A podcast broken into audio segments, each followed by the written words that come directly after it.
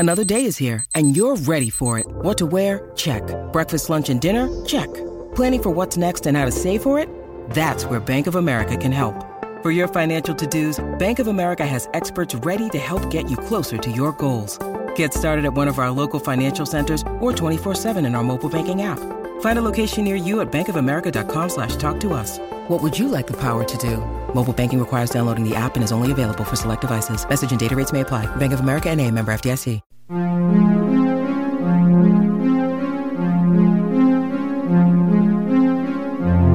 Estariam os Estados Unidos em posse de aeronaves extraterrestres?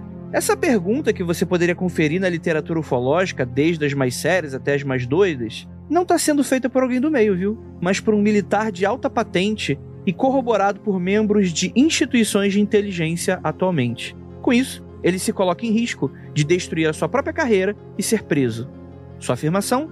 Pelo menos uma dúzia de aeronaves de natureza exótica estariam guardadas por militares americanos que fariam há décadas diversos experimentos tentando fazer engenharia reversa em conjunta com empresas privadas, inclusive tentando voar nesses veículos. Entenda agora um dos maiores segredos que está abalando atualmente os Estados Unidos e que pode significar o próximo passo para talvez a grande revelação do século. E a gente vai comentar mais sobre isso logo depois da vinheta e a gente já volta.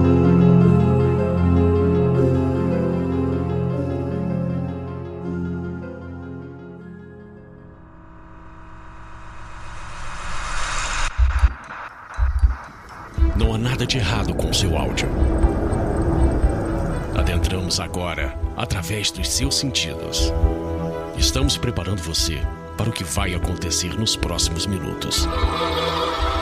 Além do que conhece por tempo e espaço, o contato com algo além.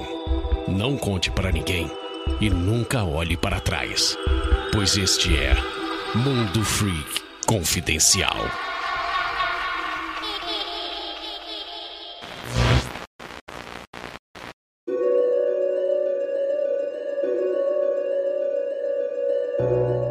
E belas noites, queridos ouvintes. Está começando mais um Mundo Freak Confidencial. Eu sou Andrei Fernandes e na minha época, o whistleblower era o fofoqueiro, Rafael, que não me deixa mentir, o X9, no Rio de Janeiro.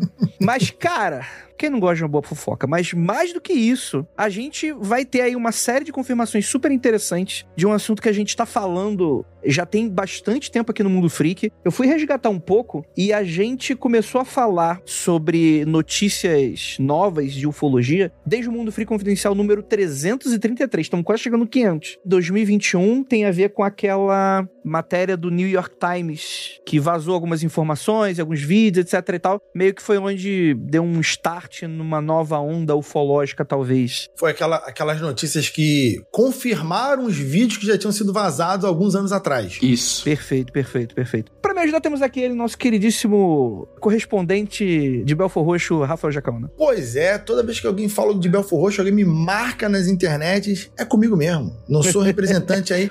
Não é só, não é só a política que tá aí, não. Eu tô representando Belfor Roxo também. O grande polo ufológico, né, do Brasil, Belfor Roxo, né? E temos aqui também nosso correspondente internacional, Lucas Balaminuti. E hoje eu vou ter que explicar para vocês e para mim mesmo como funciona os níveis de agência internacional de inteligência nos Estados Unidos, porque cara, como tem agência de inteligência nacional, internacional, uma dentro da outra, caraca, bicho, o país para ter agência de inteligência, né? Ô, Abin, aprende aí como é que faz para esconder verba.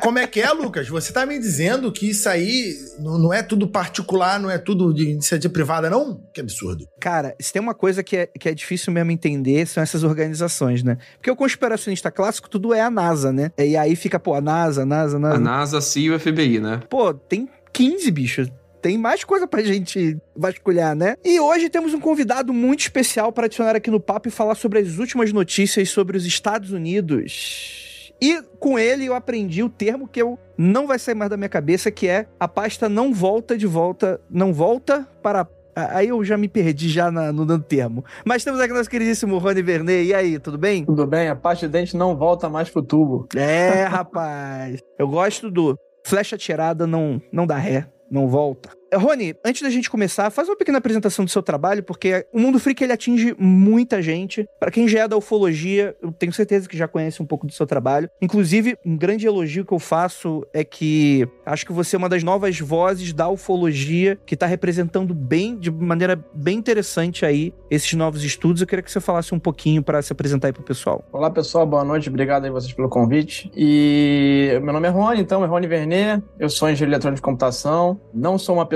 da ufologia originalmente, né? Hoje eu faço mestrado em física, sou professor também, trabalho na Petrobras mais de 10 anos. E a ufologia, ela entrou na minha vida de forma natural. Lá em 2018 eu tive um, um avistamento bem contundente, depois de ler um livro do pesquisador Marco Petit, eu fui para a Serra da Beleza, que é uma região aqui no Rio de Janeiro, com uma casuística bem forte, uma frequência bem alta de aparecimento de fenômenos. Então eu tive lá a primeira vez, já tive um avistamento a poucos metros de mim, então naquele momento, digo que nada acontece por acaso, né? Então naquele momento eu tive certeza de que era real, um fenômeno real e que eu tinha que entrar de cabeça nisso e pesquisar. E aí veio lá, continuei indo a campo, forma anônima ainda lá em meados de 2018, 2019 até 2020, fazendo observação, vigília, vendo vários tipos de fenômenos diferentes. E aí lá em 2020 acontece o caso Magé, que foi aquele caso, famigerado caso de suposta queda de jovem no Rio de Janeiro, que ganhou os jornais aí. E eu tava de férias na época, coincidentemente. Eu falei, bom, já que eu tô aqui, eu vou lá, né? Vou lá investigar, vou lá conversar com as pessoas, ver se aconteceu alguma coisa. E foi bem legal, conversei com várias testemunhas, é, civis, militares, conheci vários ufólogos lá, velhos de guerra lá, o Arthur Neto, o Riba Menezes, o Júlio,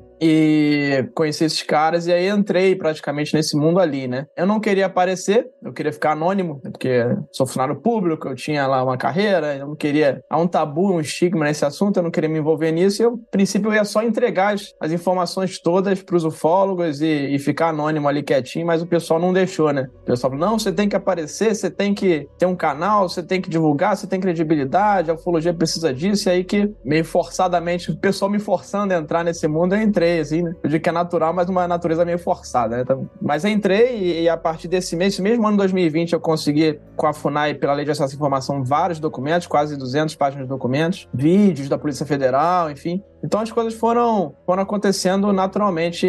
Eu fui entrando cada vez mais nesse assunto e quando eu vi, eu estava tomado. E aí já tinha lá o, o meu canal com milhares de seguidores, YouTube, Instagram, o Twitter hoje, de forma bem natural, assim. Então foi assim que aconteceu mais ou menos a minha entrada nesse mundo aí. Rony, uma coisa que, sem querer entrar, mas já perguntando, uma coisa que eu comento, que vou, vejo você comentar constantemente em outras entrevistas do podcast, é justamente essa importância de estar chegando no, nos congressos dos países, a ufologia está sendo cada vez mais divulgada, está aparecendo, sei lá, na Globo, coisa do tipo. Isso possibilitou também, né, te deu força para você começar dar a cara, né, vamos colocar assim, porque é isso que tu falou, né, tem um estigma, ah, é o doido, é o maluco, então, pô, você é um cara que tá na área de engenharia, tá na área de mestrado, é, de física, e você tinha aquela, aquele receio de, de aparecer e os seus pares ali do profissionais te julgarem negativamente por causa disso. Isso faz parte também, né?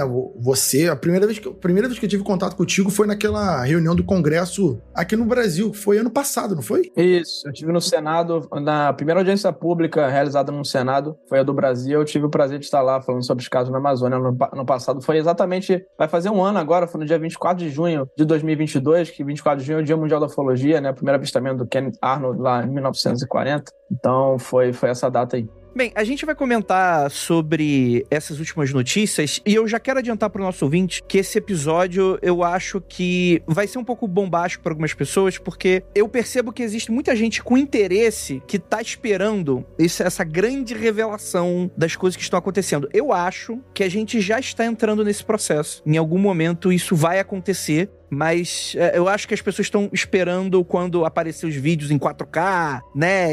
Aquelas coisas que eu acho que também é justo, né? Naquele sentido, poxa, se você tá fazendo uma afirmação tão fantástica, né? Nada mais justo do que você ter comprovações fantásticas nesse sentido. Mas pra galera da ufologia, que gosta de ufologia, tem que estar tá prestando muita atenção nesse tipo de podcast e nesse tipo de informação, nesse tipo de notícia, justamente porque tem coisa muito grande acontecendo que é inédita no estudo de ufologia mundial que tá acontecendo agora, da maneira como isso está sendo encarado com seriedade e como que as notícias estão se desenrolando de maneira que nunca se desenrolaram dessa maneira. E a gente vai comentar aqui nesse episódio. Antes da gente ir para ele, gostaria apenas de deixar um pequeno recadinho aí pro nosso ouvinte. Siga a gente nas nossas redes sociais, arroba Mundo Freak no Twitter, arroba Mundo Freak no Instagram e no TikTok. Vez ou outra a gente tá fazendo ali um conteúdo bacana. O Mundo Freak Confidencial é exclusivo do Spotify, mas estamos também com diversos outros programas e projetos independentes que dependem de você. apoia.se barra confidencial. Com mínimo de 10 reais, você já ajuda a gente pra caramba a compor esse projetão que é o Mundo Freak. Temos aí poucos podcasts. Felizmente, estrearam vários podcasts de ufologia nos últimos anos, mas ainda são muito poucos, né? Então ajudem os projetos e podcasts que vocês gostam e vocês amam e vamos pra pauta.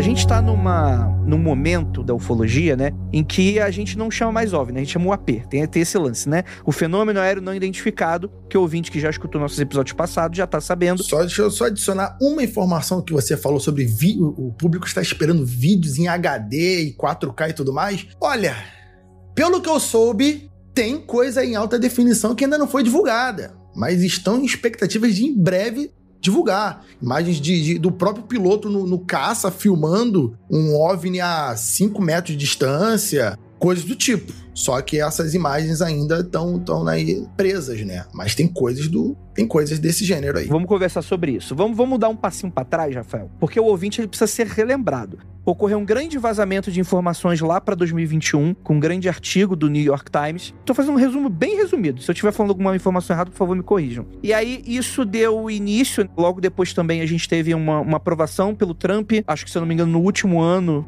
que ele estava ainda como presidente dos Estados Unidos, no qual teve algum orçamento colocado lá do tipo, ó, vamos prestar atenção nos OVNIs, tem coisa rolando ali. A gente já comentou bastante sobre. E aí a gente tem a criação da Força Tarefa no Congresso americano, que é, eu acho que é algo inédito, né? A gente ter tanto dinheiro e atenção sendo dispensada para esse tipo de assunto. É claro, chacota, piada, etc e tal, mas com uma certa seriedade até. Chancela. Temos, temos chancela, o que nunca tivemos antes. Pela primeira vez na história do mundo, nós temos um órgão governamental dizendo que existem evidências de objetos voadores não identificados físicos. Não é só radar, não é só avistamento a olho nu, são evidências de que realmente existem objetos voando que eles não conseguem explicar e não conseguem explicar o comportamento do objeto em si. E eles falam isso com, com toda a ênfase, com toda a pompa oficial que isso merece. Então a gente já passou da será que o fenômeno do UFO existe mesmo? Já passamos disso. Existe e temos a chancela oficial de que isso é verdade. Estamos no próximo passo agora que é transformar todas as evidências que são classificadas como confidenciais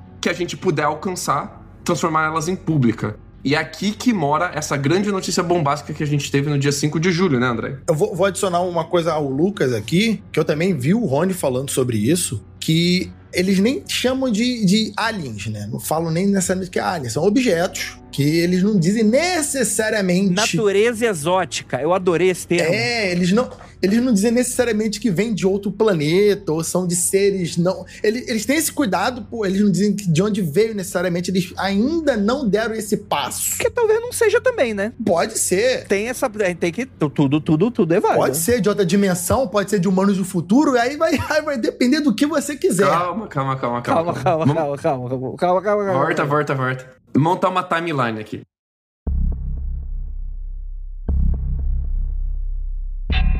A gente tem um oficial de inteligência chamado David Grush, que em 2021 foi colocado no Task Force, no Força Tarefa, que é essa frente que reporta ao Congresso americano sobre as, o que a gente conhece sobre o fenômeno aéreo não identificado. E o que ele faz como analista de inteligência é acessar as informações de outras agências de inteligência americanas inclusive as que ele já trabalhava antes, para tentar obter informações sobre esses fenômenos. Você tem evidência de fenômenos? Vocês já encontraram algo desse tipo? O que, que vocês sabem sobre isso? Esse cara, ele é um veterano condecorado, o David Grush, Ele tem 36 anos só, ele é novinho, mas ele é mega condecorado. Ele é, foi veterano do Vietnã, inclusive, mas não da guerra no Vietnã, né? Ele não é tão velho assim pra tá, ter estado na guerra do Vietnã. Mas é lá onde ele participou. E ele trabalhou na NGA, que é National Geospatial Intelligence Agency, que trabalha com a NRO também, a National Reconnaissance Office. São duas agências de inteligência. A NRO solta os satélites para o espaço, a NGA pega os dados do satélite com a NRO e transforma isso em inteligência, em análise, em produtos que vão ser consumidos por outras agências americanas, né? Então, para cada função tem uma agência de inteligência ali americana. É, ele... é, bem fragmentado e compartimentalizado. Acho que, inclusive, isso é de propósito, né? Porque aí, quando vaza informação, não vaza a, a complexidade total do que a gente está falando, sim, né? Sim, sim. Vaza uma coisa aqui, uma coisa ali. Eu acho que isso é feito, inclusive, de propósito. Mas deixa eu perguntar, rapidinho, Lucas, antes de você continuar. Rony, até aí, todas essas nossas informações estão verídicas? Faltou alguma coisa nesse... Sim, só um, só um complemento, né? Você falou bem aí do, do Trump, quando ele estava lá, foi aprovado, foi aprovado o primeiro NDA, que foi a primeira lei de defesa, onde tinha os primeiros passos ali para a criação da força-tarefa e investigação séria do assunto. Quando o Biden assumiu, ele também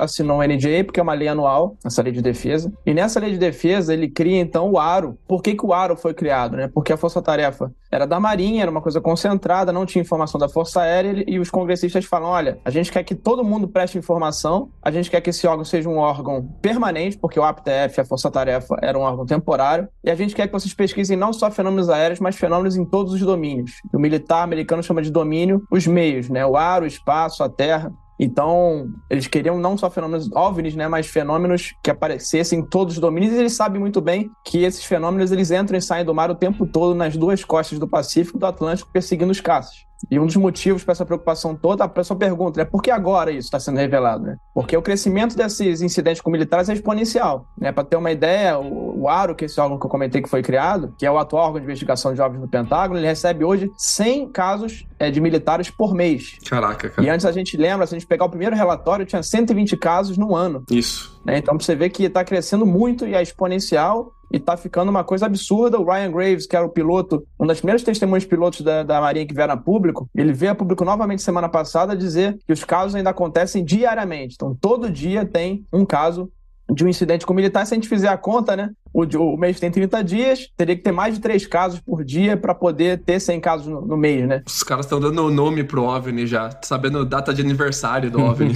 é, exatamente. Você vê, você vê a quantidade absurda de incidentes que estão acontecendo, e por isso, por esses incidentes serem também no mar, os congressistas pediram e o Pentágono mudou o termo de fenômeno aéreo para fenômeno anômalo, né? Porque justamente não é mais só aéreo. Para investigação, é só um complemento. Sim, importante, pô. Parece besteira, mas é muito importante na análise de algo que é extremamente complexo, que é esse fenômeno. Só que não pegou, né? A mídia não, não trouxe esse termo muito pro ar, ficou mesmo como o AP no domínio mais público, né? É um... engraçado isso. Deixa eu fazer uma pergunta pro Rony. Rony, esse crédito, você daria esse crédito de dos casos de estarem aumentando de mais de 100 casos por mês pelo fato dos casos de fato estarem acontecendo com muito mais frequência do que acontecia antes, que eram 100 por ano, agora estão 100 por mês, pelo fato deles estarem realmente acontecendo com maior frequência ou os pilotos estarem mais tranquilos para poder estar tá relatando isso e registrando. O que, que você acha sobre isso? Eu acho que são as duas coisas. Se a gente pegar na primeira lei, lá ainda na era Trump,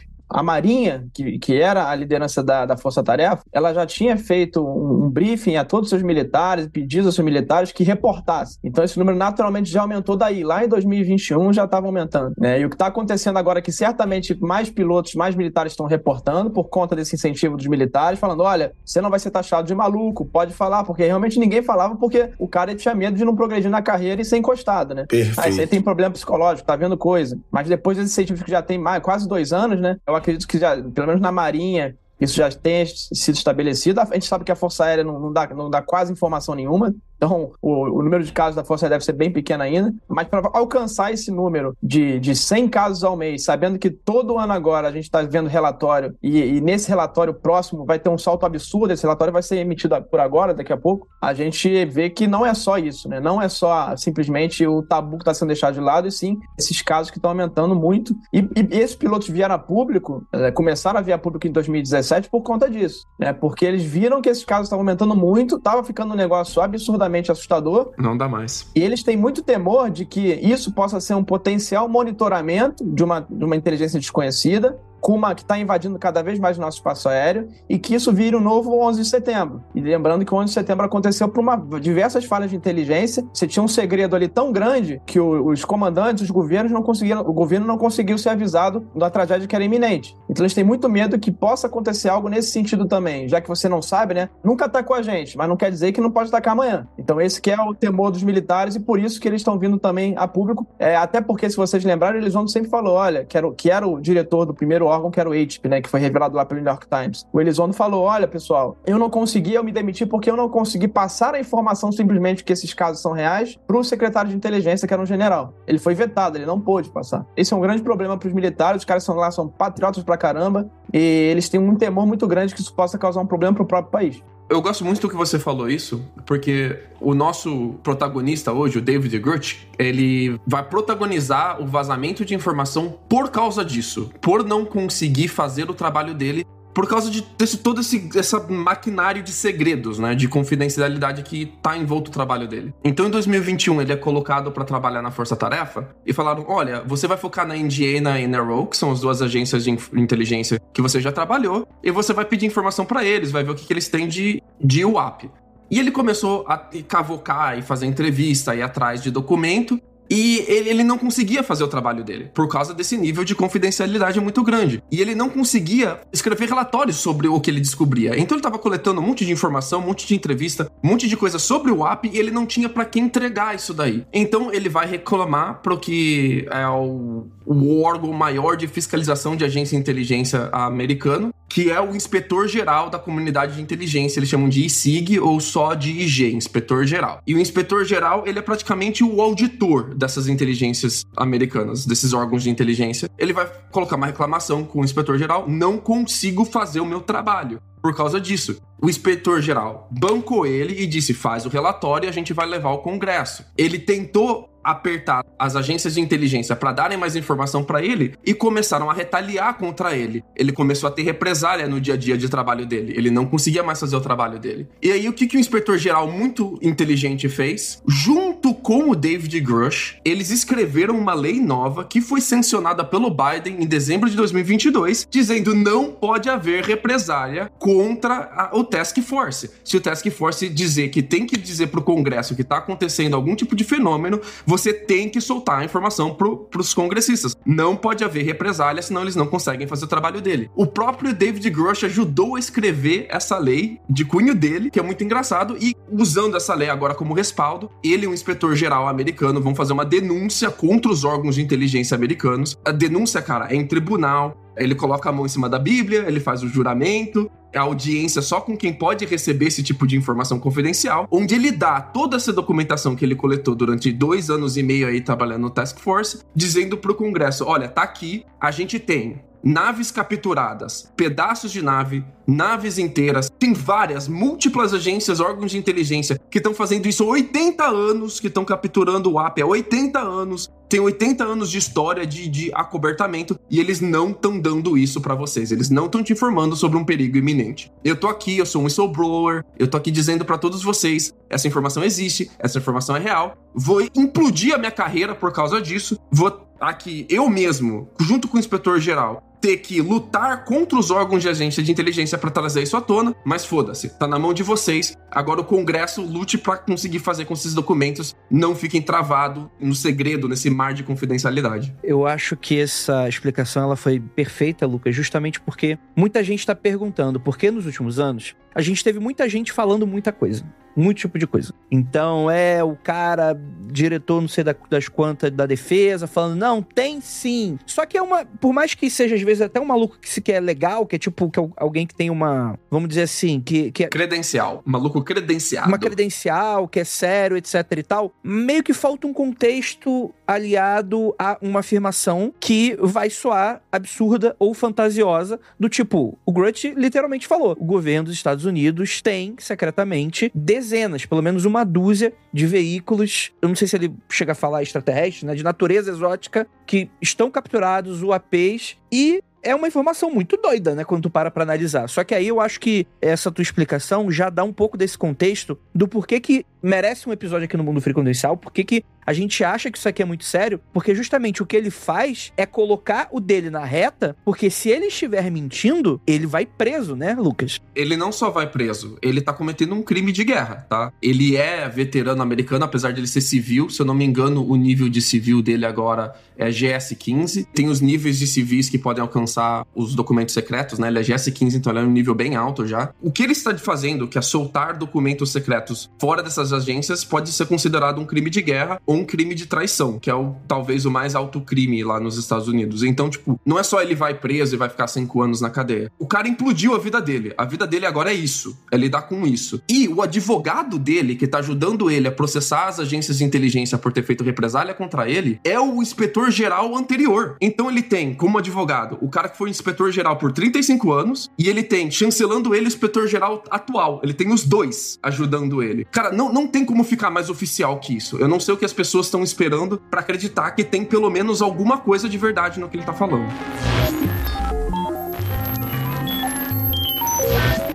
E aí a gente tem essa informação, né, Rony? Cara, como é que isso cai lá fora, né? E ainda mais pra galera, você tá bem mais em contato com a galera da ufologia, como é que isso tá sendo visto nesse sentido? Isso foi o acontecimento mais importante da história desses, só de 70, né? Mas são 90, daqui a pouco eu explico por que são 90 anos, de segredo do, do assunto. Todos os principais jornais falaram mal ou bem. A gente sabe que tem alguns jornais que são bem mal intencionados hoje em dia, pelo New York Times é um que virou totalmente, deu uma guinada 180 graus em relação ao que ele fazia antes, que era ajudar nessa a falar desse assunto de forma realmente crítica para contribuir, né? Depois que foi lá em 2017 que houve aquela bomba, né, que publicada pelo New York Times de que existia esse programa jovem, eles deram uma guinada total no sentido contrário de tentar negar o fenômeno, tirar a credibilidade do Grush. Eles fizeram um artigo que saiu duvidando ali da credibilidade do Grush, será que ele não estaria mentindo, etc, mesmo sabendo que ele, como vocês falaram, ele pode ir preso e, e recebe uma multa altíssima de milhares de dólares. Mas a maioria dos jornais, Fox News, por exemplo, deu um destaque bastante grande. A própria Globo publicou esse assunto, então foi um, foi um assunto que tomou aí as jornais, mesmo que de forma, tímida em, nos jornais principais, mas o fato é que ele era tão grave que todos os jornais mainstream, os principais jornais, se negaram a publicar. Ninguém queria publicar essa história. E isso, isso foi publicado pelo The Brief, que é um, um, portal financiado pelas próprias pessoas, pelos próprios jornalistas que publicam coisas relacionadas a, a, temas militares e de OVNIs. Inclusive, ele foi criado lá cerca de dois anos atrás com apoio do, do incentivo do Elizondo, né, por, por, pessoas que gostam do assunto, para falar de forma séria sobre, sobre isso. Você vê, né, a, a Leslie King e o Blumenthal, que publicaram em 2017 esse artigo no New York Times, não conseguiram publicar lá, tiveram que publicar no The Brief. O The Brief, então, foi, depois foi redirecionado por vários jornais citando a matéria deles. O The Brief até caiu os servidores deles, de tanta gente que acessou no mundo inteiro, dando a importância aí de, desse assunto. Foi, foi mais acessado que todas as matérias do New York Times naquele dia. Então, o que, o que mostra de fato que, que esse assunto tomou aí a, os Estados Unidos e depois o mundo. O interesse público, né? Tá todo mundo comentando isso, mas todo dia o pessoal tá trazendo coisa nova sobre esse assunto. Então, é, é isso, né? É o, é o assunto mais importante. E depois, para a televisão, também ninguém quis falar. Então, quem falou foi a News Nation, que é uma, um canal de TV a cabo nos Estados Unidos, que não é tão conhecido. Que ninguém vê.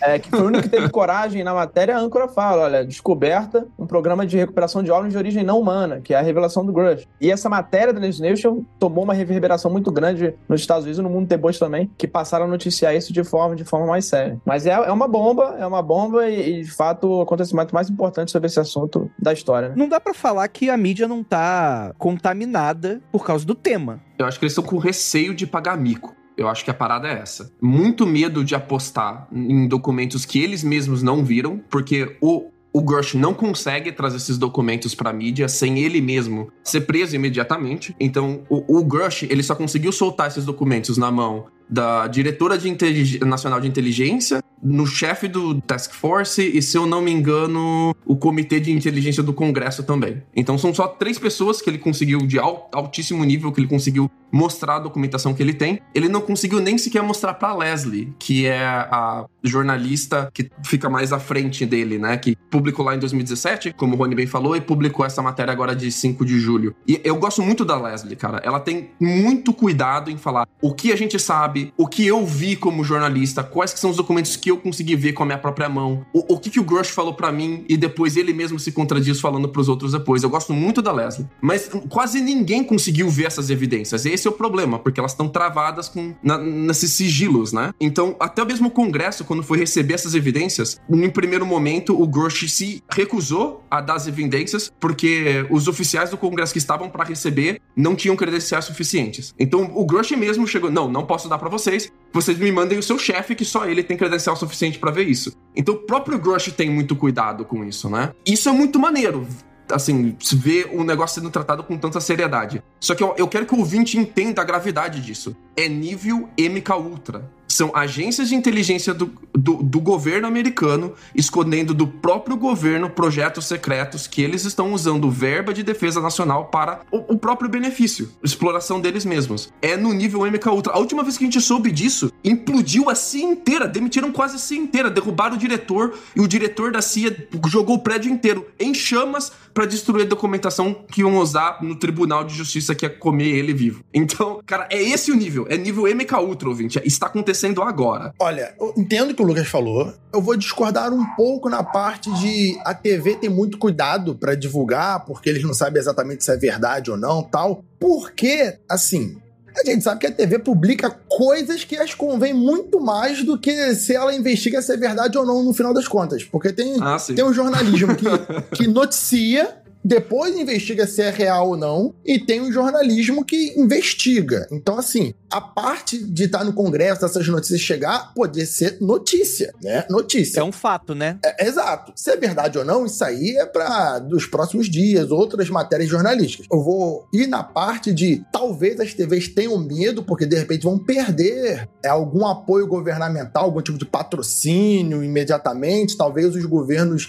é, apesar de alguns congressistas terem feito é, leis e autorizações para obrigar essas divulgações, talvez ainda tenha alguma, alguma resistência de liberar de verdade isso aí. Tanto que as notícias vêm, apesar de ser muita quantidade agora, ela ainda está vida ao pouco. Toda semana, cada dia, vai, vai chegando novas coisas. Então acho que a TV, ela tá receosa, não é porque ela acha que é mentira. Acho que é receoso por causa de outros motivos eu diria o seguinte: siga o dinheiro, né? Por que, por que, que aquela TV tá tendo aquele comportamento? De quem que ela recebe dinheiro? Pois é. Aquele político, por que, que ele tá tendo aquele comportamento? De quem que ele tá recebendo dinheiro? Né? Eu, por exemplo, eu tive um dos posts mais curtidos no Twitter no exterior. Eu fiz a investigação da verba que o astronauta Mark Kelly, que é um senador, de quem que ele estava recebendo dinheiro, né? Por quê? Por que, que eu fui pesquisar isso? Porque ele foi perguntado, senador, é, não vale a pena investigar esse assunto? E ele fala, é, eu não tenho nenhum indício de que a inteligência estaria mentindo para o Congresso, não vejo motivos para isso. Como é que depois de uma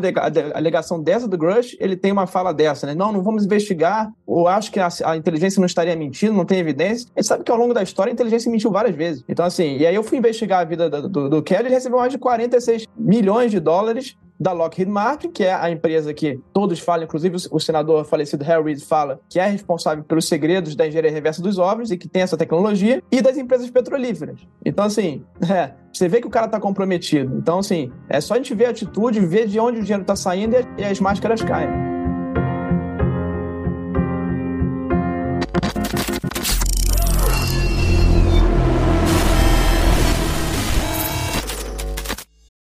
This episode is brought to you by Shopify.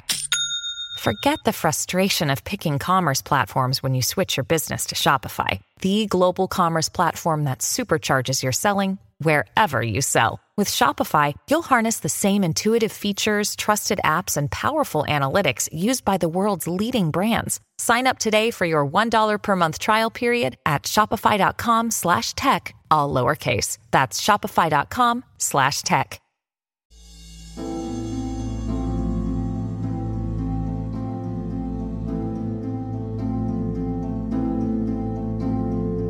Eu gosto que a, a, Leslie, ela fez um trabalho muito bom jornalístico de primeiro tentar chancelar o Grush, né? De esse cara de verdade mesmo. O que as outras pessoas da comunidade de inteligência que trabalham para órgãos de defesa americanos sabem sobre o Grush. E ele tem, assim, um histórico impecável. Ele é extremamente competente. A Leslie conseguiu os relatórios de trabalho dele, né, de supervisão. Todos os supervisores dele acham ele um agente de inteligência extremamente competente. Ninguém tem nenhum motivo para desconfiar dele inicialmente, né? E a gente tem pelo menos dois grandes figuras da inteligência americana que vão, então, não só chancelar ele, mas dar um, um pouco mais de alerta também, né? O primeiro é Christopher Mellon, Christopher Melão, que ele tem 20 anos de trabalho né, em órgãos de inteligência americano e o cargo mais alto que ele teve é o de subsecretário de defesa para inteligência. Que você tem o secretário de defesa americano, que é o, o, o pica das galáxias em, em termos de militar americano, e adjeto dele, né? Logo abaixo dele vem o subsecretário adjunto de defesa, que era o Christopher Mellon. Trabalhou com o Congresso durante anos, cara, sobre fenômenos aéreos, vem encabeçando também essa luta. E o que ele diz é que uma das grandes dificuldades que você tem, né? É por causa da liderança do escritório de,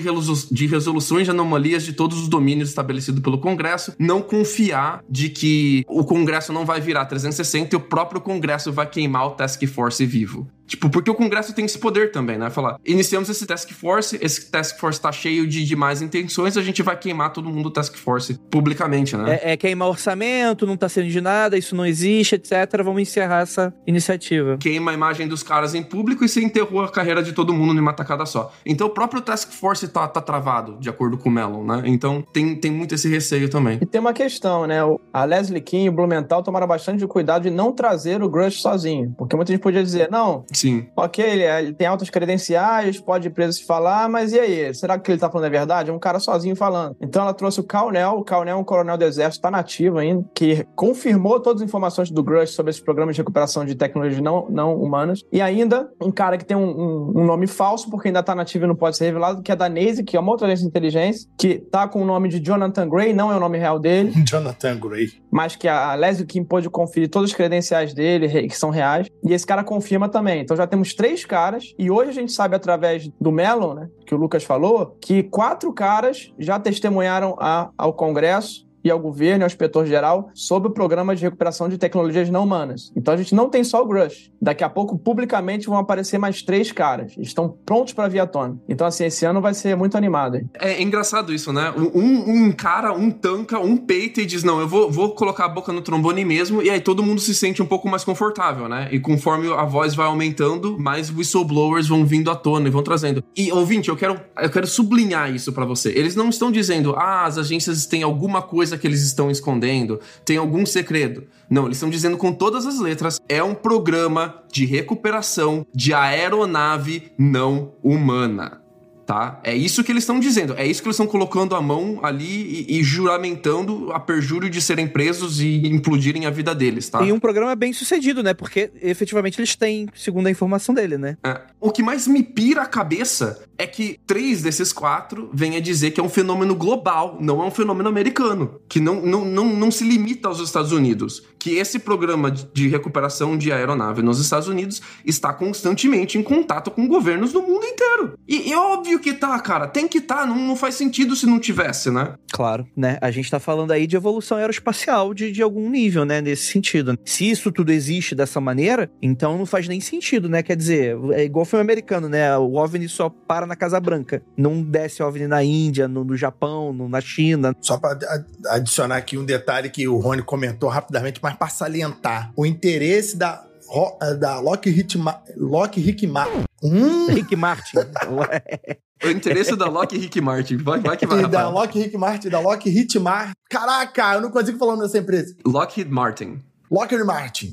Essa empresa de, de armas aí, que vocês falam muito melhor do que eu, em manter do jeito que tá. Porque isso se confirmando, iri, vão querer tirar, ver essas naves. E aí a, a, empresa vai perdendo o monopólio dessa, dessa construção muito mais avançada dessas aeronaves. Que se ela, tá, se ela consegue fazer alguma engenharia reversa nessas naves. Vai perder a oportunidade, né? Basicamente, ela enfraqueceria, né? Teria que dividir sua inteligência com outras agências, com outras empresas, e aí isso seria um, uma sangria de dinheiro que ela deixaria de ganhar pela exclusividade e tal. Total. E, e, eu acho que, inclusive, é uma das perguntas que eu quero fazer um pouco mais pra frente, dá a entender que a engenharia reversa nunca conseguiu ser bem sucedida nesse sentido, né? Porque tem, tem, tem aquelas crenças ali de ah, o laser, o, o né, o, o, microchip, coisas nesse sentido, mas quando tu vê exatamente como que essas coisas são criadas, né, a gente tá pensando no iPhone. Mas tem que ver que na década de 60 já existia aquilo de maneira muito mais rudimentar e aquilo foi se afinando e se sofisticando de alguma, de alguma maneira. Não houve um salto tão grande assim nesse sentido, a fibra ótica, por exemplo. Mas ao mesmo tempo, poxa, se existe essa possibilidade, então existe essa possibilidade em algum momento, né? É, o que eu acho, né, sobre isso é que não conseguiram sucesso 100% da engenharia reversa. Eles pegaram determinados componentes, o próprio o coronel, o Philip Corso, no livro dele, ele era o chefe da seção que investigava materiais estrangeiros, né? E a gente enquadra com material estrangeiro, entraria esses materiais também, pelo que falam, não humanos, que fazem engenharia reversa de tudo, né? De tudo, inclusive caças russos, chineses e coisas também não humanas entrariam também nesse bolo. E o Corso falava que, por exemplo, o circuito integrado, o, o próprio fibra ótica que você comentou, seriam produtos de engenharia reversa da queda dessas aeronaves, desses veículos. Então, eu acredito que, em parte, eles tiveram sucesso. Eu não acredito que tenham feito 100%. Há rumores de que esses veículos poderiam trafegar entre dimensões, e quando a gente pensa em dimensão, seriam outras realidades, ou no tempo também. Então, tanto vindo de outras realidades, também ou vindo de outros pontos no tempo. Lembrando que o tempo e o espaço, eles são dependentes, né? São dimensões dependentes. Eu não acredito que eles tenham chegado nesse nível de navegar entre dimensões, talvez se isso for real, mas talvez tenha um veículo que tenha ali o que chamam de antigravidade, que é conseguir se sustentar sem motores que a gente tem hoje, como por exemplo motor a hélice, turbinas e esse tipo de coisa, né, eu acho que até certo ponto eles devem ter conseguido. Inclusive, há vários militares que falam que têm conhecimento de naves. Tem aquela lendária TR-3B, que seria uma aeronave triangular, que seria talvez dos Estados Unidos, de um desses programas, enfim. Então, acredito que até certo ponto eles chegaram, mas acredito que não totalmente. É, inclusive, falam também ali até o Corso e várias outras testemunhas que essas naves teriam um controle neurológico, seria com pensamento, que não teriam ali nos painéis é, manche, por exemplo, ou controles para você poder controlar ela, né? O que é algo totalmente bizarro. Então, assim, é, se isso for real, eu não acredito que eles chegaram nesse nível de, dessa engenharia reversa total. Eu acho legal que a gente não precisa nem ir tão longe, cara, porque os swaps que a gente tem vídeos divulgados, que o Congresso já liberou pra gente ver, eles entram no mar. E a gente não tem aeronave que consegue fazer aquilo. Tipo, ele não pousa no mar, ele não adentra o mar, ele foge pro mar, ele entra de cabeça. Imagina uma aeronave que consegue viajar a velocidades altíssimas para competir com esses caças americanos que estavam fazendo a filmagem, e ela entra no mar, cara, para fugir dos caças. Sim, sim, Isso a gente não. Isso é inconcebível hoje em dia. Inconcebível. Isso é muito doido. Sem perda de, de, de, né, de performance, né? Pode sair, entrar. Não é combustão, né? É. é outra parada, né, que funciona, né? É outro nível de, de questão.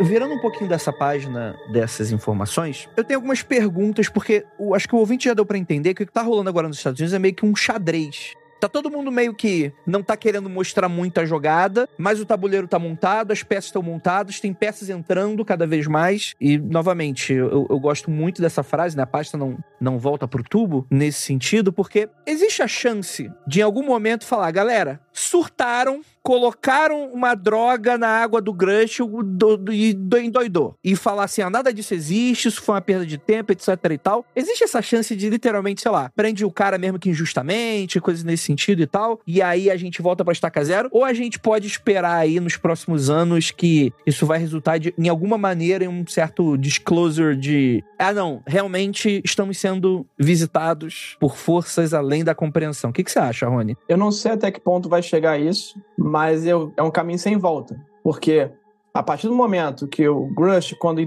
antes de vir a público, lá no passado, em que ele coloca a denúncia dele para o governo e ele começa a ser ameaçado, inclusive ameaça a família dele, né, vários colegas dele começam a vir a público para falar também. E esses caras vindo a público tão, estão vindo mais pessoas ainda vir a público. E isso está virando algo contagioso. Então, assim, várias pessoas, vários denunciantes do governo que trabalharam nesses programas estão vindo para proteger os seus colegas, que estão sendo ameaçados. Então, assim, será que o governo vai fazer um contra-ataque contra todas essas pessoas? Porque não é mais um maluco falando. Eles vão ter que denegrir a imagem de vários. E para evitar isso é que eles estão vindo a público. Né? Porque pode muito bem ser, ser condenados e serem punidos dentro do governo sem que o Congresso tenha conhecimento, sem que o público tenha conhecimento. À medida que eles vêm a público, com a exposição que eles têm, fica muito mais fácil para o Congresso defender eles por conta da pressão da população, né? Que tem muito carinho e muito, muito afeto pelos militares por conta do patriotismo nos Estados Unidos. Eu acho que o, Ed, o Edward Snowden é um exemplo de que o governo americano ele pode ele pode tudo se ele quiser. O que eles fizeram com o Edward Snowden de expulsar o cara do país e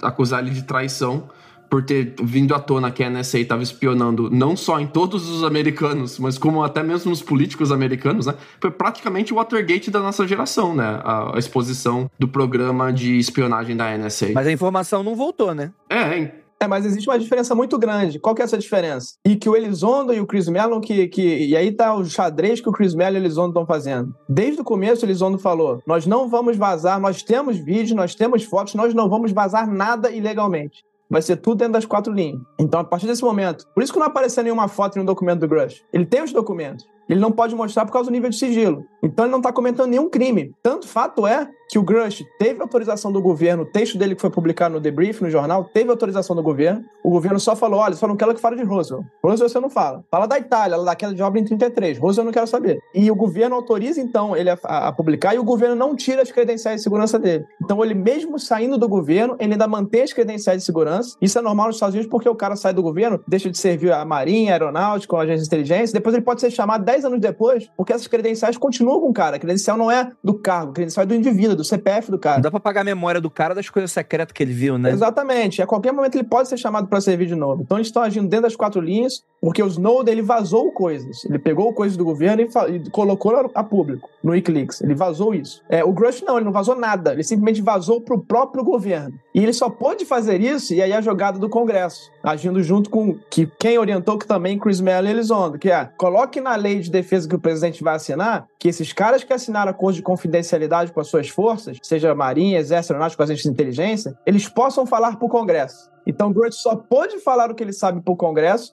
mesmo sendo confidencial, porque a lei os protege. Ele não pode vir a público, mas ele mostrou para deputados, senadores e, e, e o inspetor-geral o que, que, ele sabe. Então é uma realidade diferente e o, e o Melo Elizondo fizeram uma jogada de mestre para amarrar esses caras, para eles não agirem dentro da lei e para não ter desculpa do governo vir contra eles depois e prender. E eu acabei de pensar assim, então quer dizer que, tipo assim, para esses congressistas terem comprado essa história, o material que ele mostrou para essa galera deve ter sido bastante forte nesse sentido, né? Tipo, o que, que, será que eles mostraram de material que não revelaram a público, né? Mas. É o que todo mundo acha. Mas a, a, parada é que, assim, a jogada que possibilitou ele a vazar essa informação pro Congresso, para que ele pudesse vazar depois, que ele disse pro Congresso a público, foi uma lei que ele mesmo conseguiu escrever. Esse foi um erro que eu acho que os caras não vão cometer de novo. Eu acho que a gente vai ver o projeto de Task Force ser limado, cortado as asinhas, ser colocado dentro de uma caixinha e delimitado. Vocês podem fazer isso, isso e isso e acabou. Porque eh, deixaram o maluco escrever a lei que protege ele mesmo, né? É, o aro hoje, o aro ele já tá limitado. As asas dele já foram cortadas na criação dele. Porque se a gente pegar é, a audiência que teve no Senado, a audiência no Senado que teve nos Estados Unidos, não sei se todo mundo tá ciente, mas teve a primeira audiência no Senado dos Estados Unidos sobre OVNIs.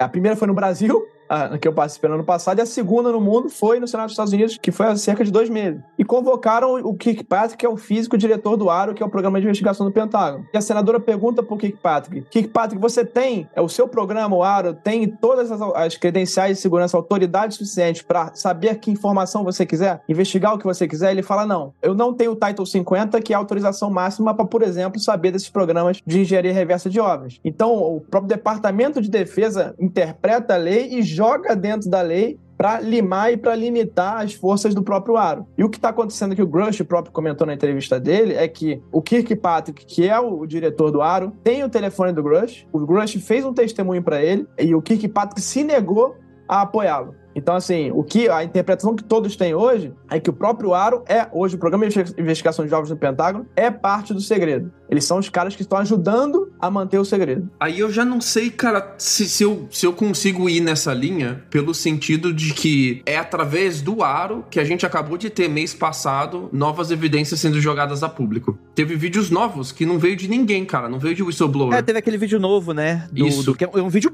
excelente, inclusive, né? É um, um objeto é, chumbo metálico, né? É, chumbo que eu tô falando, tipo assim, a cor dele, né? Não sabe o material e tal. Que um drone captou durante o, uma passagem no Oriente Médio. E você vê um objeto. É que assim, no vídeo parece o tamanho de uma bola de futebol, mas deve ser muito maior, claro, né? Mas aparece ele em detalhe, meio que voando, atravessando assim, e tu fala, cara, que porra é aquela? Porque não tem nada parecido. Tipo assim, sei lá, tem um drone esférico que não parece ter algum tipo de sistema de propulsão. Drone sem hélice, sem propulsão, que voa da maneira que ele quer. É, voa em linha reta, assim e tal, e tipo, ninguém sabe exatamente de quem é isso, né? É uma informação bastante forte, assim. Inclusive que corrobora com um vídeo de anos atrás, acho que também do Oriente Médio, que apareceu um objeto muito parecido, da mesma maneira, só que era uma foto. Aqui a gente tem um vídeo, né? Eu vou deixar o vídeo aí para vocês no. E por que que liberaram esse vídeo? Porque o Aro tem uma pressão muito grande do Congresso para mostrar-se atuante. Hum. E, consequentemente, uma pressão da população. Então, ele tem que mostrar algum produto. Então, ele vai pegar a evidência mais é, banal que ele tem, lá, que justamente jogaram essa esfera porque é algo muito melhor do que tudo que foi divulgado antes. Então ele tinha que mostrar algo um pouco melhor. Mas não tanto mostrou um slide estatístico, mostrando lá qual o percentual de, de, formatos desses objetos e o que é feito. Então ele vai chegar até aqui porque ele tem que mostrar serviço. Tem uma pressão do Congresso da população. Só que ele vai manter esse nível, ele não vai ultrapassar isso. E tá, fato é que no Senado, ele, o, o, o quando perguntado, ele fala com muita ênfase. Nós não temos qualquer evidência crível de que há uma inteligência extraterrestre nesse planeta. O Aro não tem nenhuma informação. E ele tem. Ele tem, inclusive, a informação do próprio Grush, que disse para o diretor dele que há, confirmou com documentos, que há uma inteligência não humana atuando. Então, assim, como é que o, o dá essa mensagem a público, sendo que o Grush tinha informado ele e outros três, não era só o Grush, outros três militares já tinham que participaram diretamente desses programas. E, e olha que importante, o Grush não participou diretamente desse programa. Ele fez uma investigação e com seus colegas coletou e descobriu esse programa. Esses outros três caras que testemunharam o Aro participaram diretamente da engenharia reversa dos objetos. Eles participaram diretamente dos programas. Então, assim, o que é algo é muito mais contundente. Deixa eu dar uma terceira via, talvez nesse sentido assim. Talvez seja tipo assim, ou ele tá fingindo que tá ajudando e ajudando muito pouco, ou ele eh, não tá conseguindo ajudar. Mas e se na verdade rolou aí talvez uma briga de ego, no sentido uma negociação. Do tipo, pô, esse cara tá vindo com algumas informações que eu não sei nem se ele vai conseguir provar, mas é que a, a gente queria estar tá descobrindo e não talvez esse cara. Será que faz sentido? Olha só, pra você ver o nível, né? A minha interpretação é que o Kirkpatrick, ele, é, ele tá sendo até ameaçado. Ele tá sendo coagido e ameaçado. Eu não acho que ele quer como diretor, esconder as coisas. Acho que ele está sendo coagido e ameaçado. Um dos indícios disso é que o Senado pergunta: você deve, o seu chefe deveria ser a diretora nacional de inteligência, a Avril Haines. Por que, que você está é, respondendo ao secretário de inteligência? Que o Elizondo fala que são os caras responsáveis por todo esse segredo do fenômeno. Por quê? Se a lei manda, por que, que você responde pro cara? Ele, ele responde: É, eu acho que não estruturaram o órgão ainda, eu realmente estou falando direto com o cara. Então você vê que tem uma trava. É mesmo a lei falando que ele tem que reportar para a diretora, ele reporta para o cara que o Elizondo fala que é a seção lá da inteligência, de inteligência, diretoria de inteligência, o secretariado de inteligência, que é responsável por justamente ameaçar as pessoas e ameaçou Elizondo. Se a gente lembrar lá atrás, esse mesmo chefe do Kirkpatrick hoje esse mesmo cargo desse cara, obviamente que as pessoas mudam, mas o cargo fica, foi responsável por ameaçar o Elizondo. E ele, o Elizondo, então, há dois anos atrás, colocou no governo, o inspetor-geral também, os nomes de todas as pessoas que ameaçavam ele. Então você vê que o cara que está acima do Kirkpatrick é um cara reconhecidamente, um cargo reconhecidamente, uma área reconhecidamente protetora dos segredos desse fenômeno. Então o que eu acredito é que o Kirkpatrick está sendo coagido a agir daquela forma. E vão fazer de tudo. E agora o Congresso, ele já está ligado. Então agora na próxima lei de defesa, certamente vão dar mais poder ao Kirkpatrick. Que de repente eles conseguem essa independência do Kirkpatrick e do Aaron para ele agir da forma que ele quiser, sem ser ameaçado, talvez. Se a prorrogativa ali do Charles McCall, que é o inspetor geral, e a denúncia que ele fez for para frente, eles vão ter que derrubar o diretor dos órgãos de inteligência, que nem fizeram com o MK Ultra. Não tem outra escapatória. Tu acha mesmo que eles vão manter a denúncia e vão levar a denúncia para frente a esse ponto ou eles vão tentar dar uma negociada ali? Então, hoje a gente tem, o Grush está muito bem protegido. Né? O advogado do Grush foi um dos inspetores geral do governo anos anteriores. Uhum. E é um cara que sabe como o governo funciona, porque ele era o cara que recebia a denúncia. E o advogado dele, então, que é quem protege ele, tá negociando com o inspetor-geral todas essas evidências e levou ele até o inspetor-geral. Então tá tudo muito bem amarrado, entendeu? Os caras fizeram uma, uma, uma teia muito bem tramada e eu acho que não tem volta. É o que eu falei. A pasta de dente, para mim, não volta pro tubo. Cara, interessante isso. Agora, até que ponto a pasta de dente vai sair é o que a gente precisa definir. Aguardar os próximos Sim, capítulos. tem alguém tentando colocar a mão, né? Exatamente. É, o- é o Charles McCall mesmo, o nome do inspetor-geral, que é o advogado dele. Ele tem uma agência de. Não é uma agência, né? Um escritório de advocacia que ele é muito focado em ajudar whistleblowers, assim. Tem várias causas de whistleblower, de denunciantes, assim, contra, o contra os militares, contra o governo, que ele apoia pro bono, né? E, e, Lucas, essa agência aí que você falou, que ele trabalha, que é a Compass, ela- assim que a notícia do debrief aconteceu, esse escritório ele vem a público, que é o Compass Rose, e fala: Eu não tenho nada a ver com esse caso, a minha missão era escrever uma defesa pro Grush e colocar no governo, e eu não tenho nada a ver com esse negócio de programa de OVNI, eu, eu só queria defender o Grush e falar que ele estava sendo ameaçado e injustiçado. Tá aí. Eu não defendo mais o Grush. E aí o Macaulay, que é o advogado, ele fala: Ok, ah é? Então eu não, eu não vou mais atuar pelo Compass Rose, eu vou sair do escritório e eu vou ser o eh, advogado privado do Grush. Advogado pro bono. É, ele, ele tá fazendo tudo do bolso dele, é pro bono mesmo. Exato, o que é mais uma evidência de que esses caras todos estão ali unidos para se proteger e revelar. Não digo mais revelar os segredos, não é esse intuito dos caras revelar os segredos, mas simplesmente fazer justiça e se proteger, esses caras, esses denunciantes todos se, se, se unirem, se protegerem contra o governo que está querendo ameaçá-lo. E são caras que serviram o governo durante décadas. Então, assim, Sim, certeza. E eu acho que isso é o, é o ponto que eu queria muito chamar a atenção do ouvinte. Se o Grush, que é o nosso whistleblower, né, como eles chamam lá, o, o cara que vaza as informações internas, se ele estiver mentindo, ele vai preso, processado, sei lá, a vida do cara tá Não, destruída. acabou, acabou. Snowden 2.0, acabou. Mas, se o que ele está falando é verdade, isso significa que muita gente dentro do governo cometeu crime. E vai ser o oposto. Tipo, muita gente que ele tá, tá denunciando e que tava na mão essas informações, teve muita gente que mentiu nas últimas décadas sobre essas informações. E aí você vai ter uma virada de jogo aí. Então, tá vendo como, como que essa situação, ela tá bem numa, numa trama, parece uma, uma parada House of Cards, saca? Do tipo, qualquer pessoa que dá pra trás agora vai se fuder muito. Então eu acho que nesse sentido, até concordo com, com o Rony nesse sentido, do tipo, acho que ninguém vai dar pra trás, porque se dá pra trás, perdeu, perdeu tudo, perdeu o jogo, né? Dentro desse cenário, né? Eu acho a metáfora do xadrez muito, mas muito galhofa. Mas voltando à metáfora do xadrez, é aquele momento do xadrez que você já moveu todos os peão que você queria mover pra frente e você já posicionou o cavalo na casa certinha, seu bispo tá com a saída aberta. E agora você tem que ou você ataca ou, ou você se defende. Tipo, já- você já se armou, cara. Já tá, tá montado. Não vai fingir que nada aconteceu, né? É, agora é hora de trocar peça. Você tem que trocar peça com o cara e abrir teu caminho. Não, e detalhe, uma coisa que eu reparei na primeira reunião, que eu busquei no YouTube, eu não manjo muito dos inglês, mas consegui ler ali naquelas traduções, é que aparentemente nem todos os, os deputados, né, que em breve os senadores, estão por dentro do assunto, principalmente os deputados, eles estão por dentro, mas parece que a primeira reunião eles estavam meio que, alguns ali estavam ensaboando, pra não botar as pessoas muito contra a parede, pra deixar o pessoal mais à vontade pra falar. Política foda.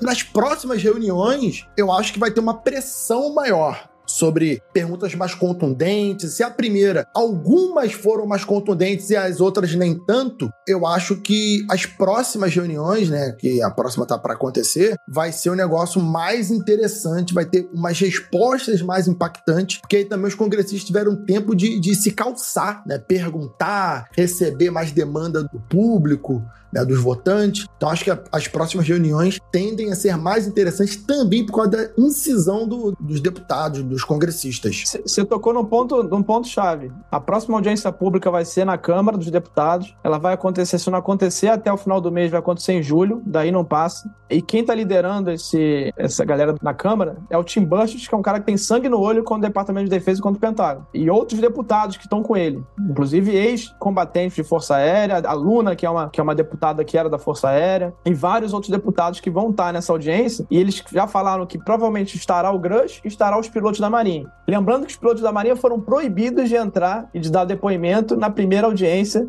é, da Câmara, onde foi aquela audiência, todo mundo meio comportado, bonitinho, fazendo perguntas ali educadas, sem entrar muito no detalhe, tirando um outro deputado, né, que, extrapolou um pouco, mas os deputados fizeram aquilo ali como se fosse um primeiro encontro para ver qual que era ali do Pentágono, o que, que eles iam dizer. Agora, para mim, vai ser pé na porta. Essa audiência de junho e julho vale a pena ver, que vai ser tipo um programa do Ratinho para mim.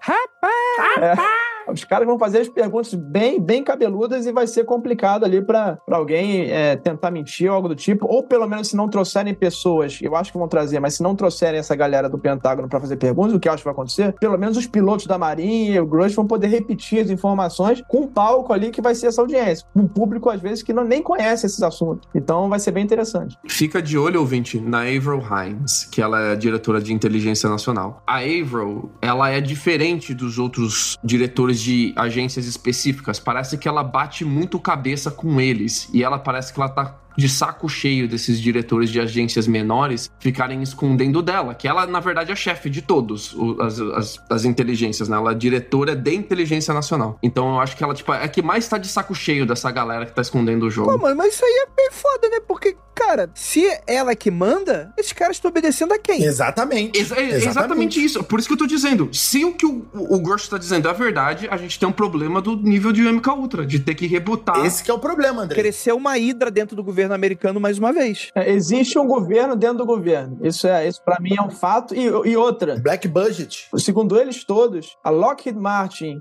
e as empresas da, do, do, do, complexo industrial militar mandam no governo. São empresas que têm trilhões de dólares, que é um, um monstro que o governo criou ao longo dos anos, que detém todos os segredos, e por deter segredo é poder, informação é poder. Então, por deter segredos, ela acaba mandando no próprio governo. Então, você tem um monte de, de general que, na verdade, é subordinado a um civil de uma empresa privada. É um governo belicista, né? Então, você imagina que tecnologia militar e essas coisas é o que estão. É, tipo, a quantidade de orçamento que eles despendem para esse tipo de órgão é gigante, né? Então, isso faria sentido na, na, minha cabeça, né? Imagina uma empresa dessa, Andrei. Imagina assim, eu, acabei de pensar numa coisa aqui. Imagina uma empresa dessa falar assim com os americanos: olha, se você não fechar o contrato aqui com a gente, a gente procura uma. Sei lá, imagina que eu esqueça uma pasta no, em cima da mesa e cai na mão do governo chinês. Porra. Não, jamais, jamais. Já é, é realmente, jamais. A parada deles é molhar a mão dos congressistas, né, bicho? Claro. O, o lobby, é, a parada dele é: você quer ser reeleito para sempre? Você quer ficar nesse cargo gostoso seu?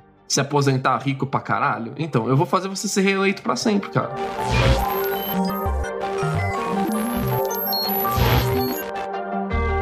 Deixa eu fazer uma pergunta aqui pro Rony, antes que eu esqueça. Rony, em que pé essas notícias estão aqui no Brasil? Vai ter a próxima audiência? Tem alguma expectativa? Isso, isso tem algum, algum nível que refletiu lá desde a reunião do ano passado para essa? Você acha que tem alguma coisa sobre esses documentos que os ufólogos brasileiros estão é, solicitando como da Operação Prato? Você acha que é, o que está acontecendo nos Estados Unidos vai entornar positivamente para a ufologia brasileira? Então, eu estou em contato com vários senadores e deputados, inclusive os que participaram, os, os que assinaram o, o evento da última audiência no Senado do ano passado, que são oito senadores. É, e eu tô avisando, olha, existe um programa que está sendo revelado nos Estados Unidos, é um programa de recuperação de OVNIs, tecnologia não humana, segundo esse, esses denunciantes. Há rumores de que um desses denunciantes é um cara, um piloto, que resgatou o ser de Varginha, por, e faz sentido, porque esses programas são compartimentados e de poucas pessoas, então se teve alguma coisa em Varginha, esse, esse pequeno grupo participou, porque é um grupo que não que recuperaria veículos não só nos Estados Unidos, mas no mundo todo, e é um segredo enorme, então você não vai colocar muita gente nele. Então, um cara que recupera a nave aqui nos Estados Unidos vai recuperar no Brasil, na Itália, no, Brasil, no mundo todo. Então, eu falei para eles: olha, existe um grande risco de que, revelados esses programas de, de tecnologia de recuperação de OVNIs, pode respingar no Brasil, se Varginha for real, e é, todos os indícios, ano a ano, de testemunhos militares e civis, inclusive um médico agora que nunca falou, falar a público, que viu o vídeo da, da criatura de Varginha, o neurologista do Hospital Regional, do Humanitas, desculpa, é, que nunca tinha falado, resolveu falar, e eu tenho certeza que vai respingar no Brasil, e não vai ser legal vir a notícia de lá que Varginha, no caso real, é melhor a gente abrir o jogo aqui. Então, assim, é, não existe é, momento melhor, eu sei que o governo está conturbadíssimo, com CPI atrás de CPI. Os militares também estão é, numa questão política também conturbada pra caramba também, né? Exatamente, mas não existe mesmo. Os Estados Unidos também tá, os caras estão discutindo. Lá toda hora é, é, Trump preso, Biden com crime, é, os dois, os dois, presidente e ex-presidente, cheio de problema. E os caras estão discutindo lá seriamente, estão arrumando tempo para isso. Então acho que acho que tá muito mais grave lá do que no, no Brasil a discussão. Então, assim, eu acho que não existe momento melhor, e eu tenho dado esse recado, não existe momento melhor para começar a tratar o assunto agora, e eu acho que é a hora.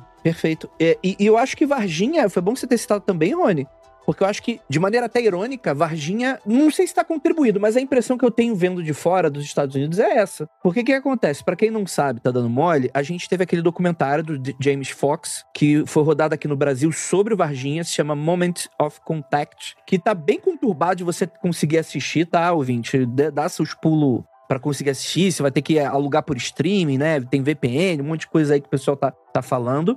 E isso meio que deu uma reverberada boa lá fora, né? Principalmente porque o James Fox. Não é Jamie Fox do, dos filmes da, da Marvel, não, tá, gente? É James Fox, é, é outro cara. É, e ele foi recentemente lá naquele podcast do Joe Rogan e até anunciou ali que ele tinha colocado um prêmio pelo vídeo, suposto vídeo, que deveria existir de Varginha, de, acho que era de 200 ou 250 mil dólares. Um milhão de reais, ele anunciou de que se esse vídeo existir, é o que ele tá pagando para esse vídeo aparecer. E eu tô vendo que tem muita gente lá fora que passou a enxergar o Brasil e Varginha como uma parada que realmente aconteceu. E você acha que isso tá contribuindo mesmo ou é, ou é eu tô viajando, Rony? Sim, e o James Fox já teve a confirmação de que de pessoas do governo de que Varginha é real. O James Fox tem contatos e ele já recebeu a informação. Pô, aí sim. E assim, é, a qualquer momento, há notícias de que isso pode vazar. O James Fox até estava perto de identificar com a ajuda de militares qual foi o avião que trouxe, seja destroços, seja criaturas, enfim, trouxe o material de Varginha. Então, assim, é o que eu estou falando para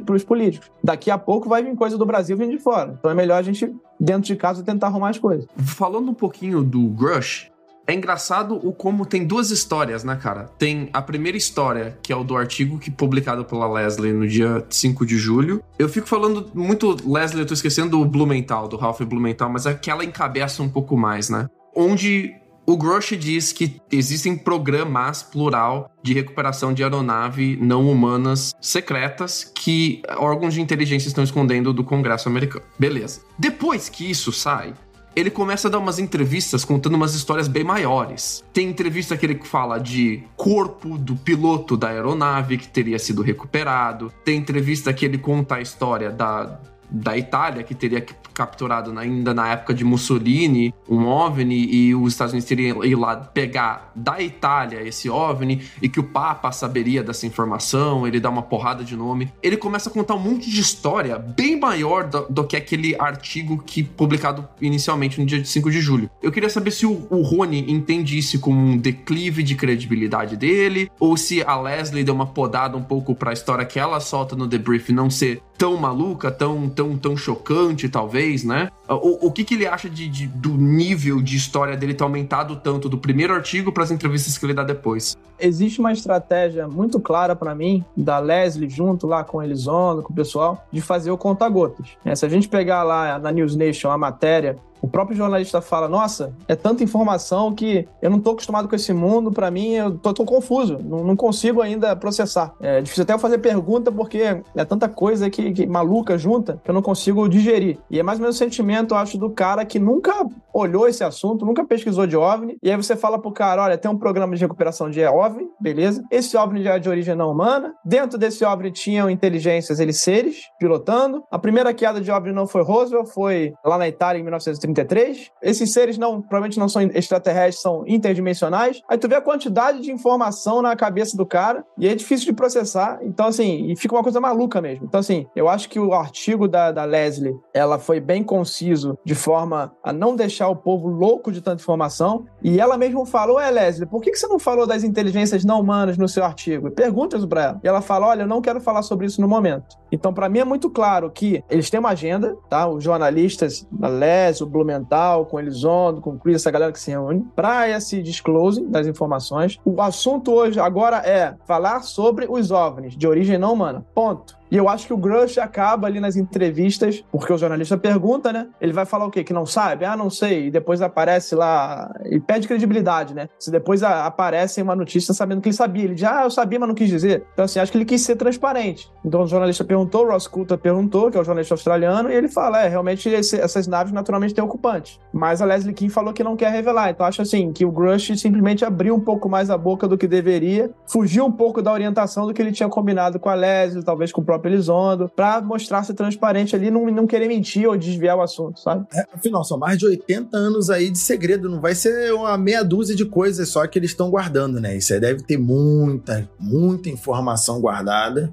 muita coisa represada. Exato. E estão dizendo ainda que o Grush ainda não falou tudo o que sabe o que ele está autorizado a falar. Ele tem mais coisa. A Leslie mesmo disse isso. E esse mais coisa, e a gente precisa lembrar que existe um documento que foi publicado só uma página, que é o texto que ele mandou para o Departamento de Defesa falando assim: eu posso contar sobre isso? E ele recebeu a, a, a, autorização. Sim, você pode contar, exceto isso, isso, isso, inclusive no Roosevelt. E a gente não tem acesso a esse texto completo, por quê? Porque tem muito mais coisa que ele foi autorizado a falar e não falou ainda. Eu achei muito doido os caras terem sublinhado o Roosevelt como um tópico que ele não pode comentar. Porque eu, eu achei que. Eu achava que Roosevelt era a página virada já, cara. Cara, cara, é, eu, assim, a Roosevelt, pra mim, é aquelas fotinhas dos militares com aquele papel alumínio. Eu tô assustado agora, que, pô, tem coisa aí, bicho. Agora vou ter, vou ter que reabrir esse caso pela terceira vez. Roosevelt vai ser, vai ser uma loucura. Vai ser uma loucura. Vai ter aquela foto lá, lá lembra aquele documentário, o, o Independence Day, é aqueles ET lá, pô.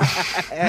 E aquela foto que você falou, André, é. simboliza, para mim, todas as mentiras, tudo que o povo americano foi enganado ao longo dos anos. Cara, é isso aí. Tinha um cara segurando um pedaço de um balão falando, ó, oh, não era óbvio não, era um balão. Então, assim, é por isso que eles não querem tocar nesse assunto. Muitos morreram, mas a gente precisa lembrar que vários oficiais foram perpetuando a mentira, inclusive é, pessoal da Força Aérea, principalmente atual, que foi perpetuando, a, que ainda está nativa, ou que está vivo, que foi perpetuando a mentira ao longo dos anos. Se a gente lembrar naquela aquela conferência do Stephen Greer, que foi a primeira conferência de imprensa que ele fez, foi um general da Força Aérea, é, um brigadeiro da Força Aérea Americana, falar: ó, realmente a conclusão é que não houve nada e era balão mesmo, e tava testando o balão, e é isso aí. Esse cara tá vivo ainda. Então, assim, tem várias pessoas que cometeram crimes e ainda estão por aí. É. E a mídia teve papel fundamental também para ridicularizar também diversos desses casos, né?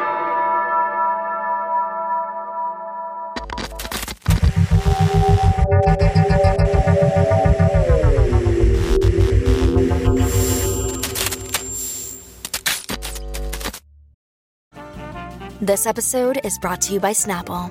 Welcome to the Snapple mm, Market Auditory Experience. Close your eyes. Imagine you're walking into your neighborhood store. You make your way to the back and reach for your favorite Snapple flavor. You can't wait. You take a sip. Whoa, that's a lot of flavor. Hmm. What flavor are you holding?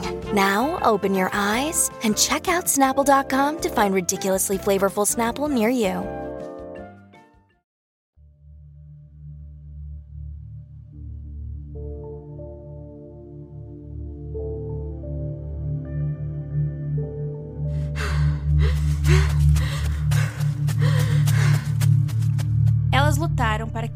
Estivéssemos aqui, para conhecer, entender e nos proteger.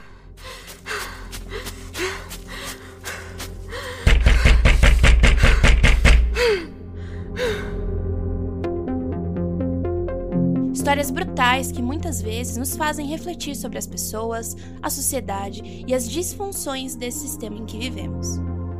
Vem aí a terceira temporada do Criminologia. Aguarde no feed.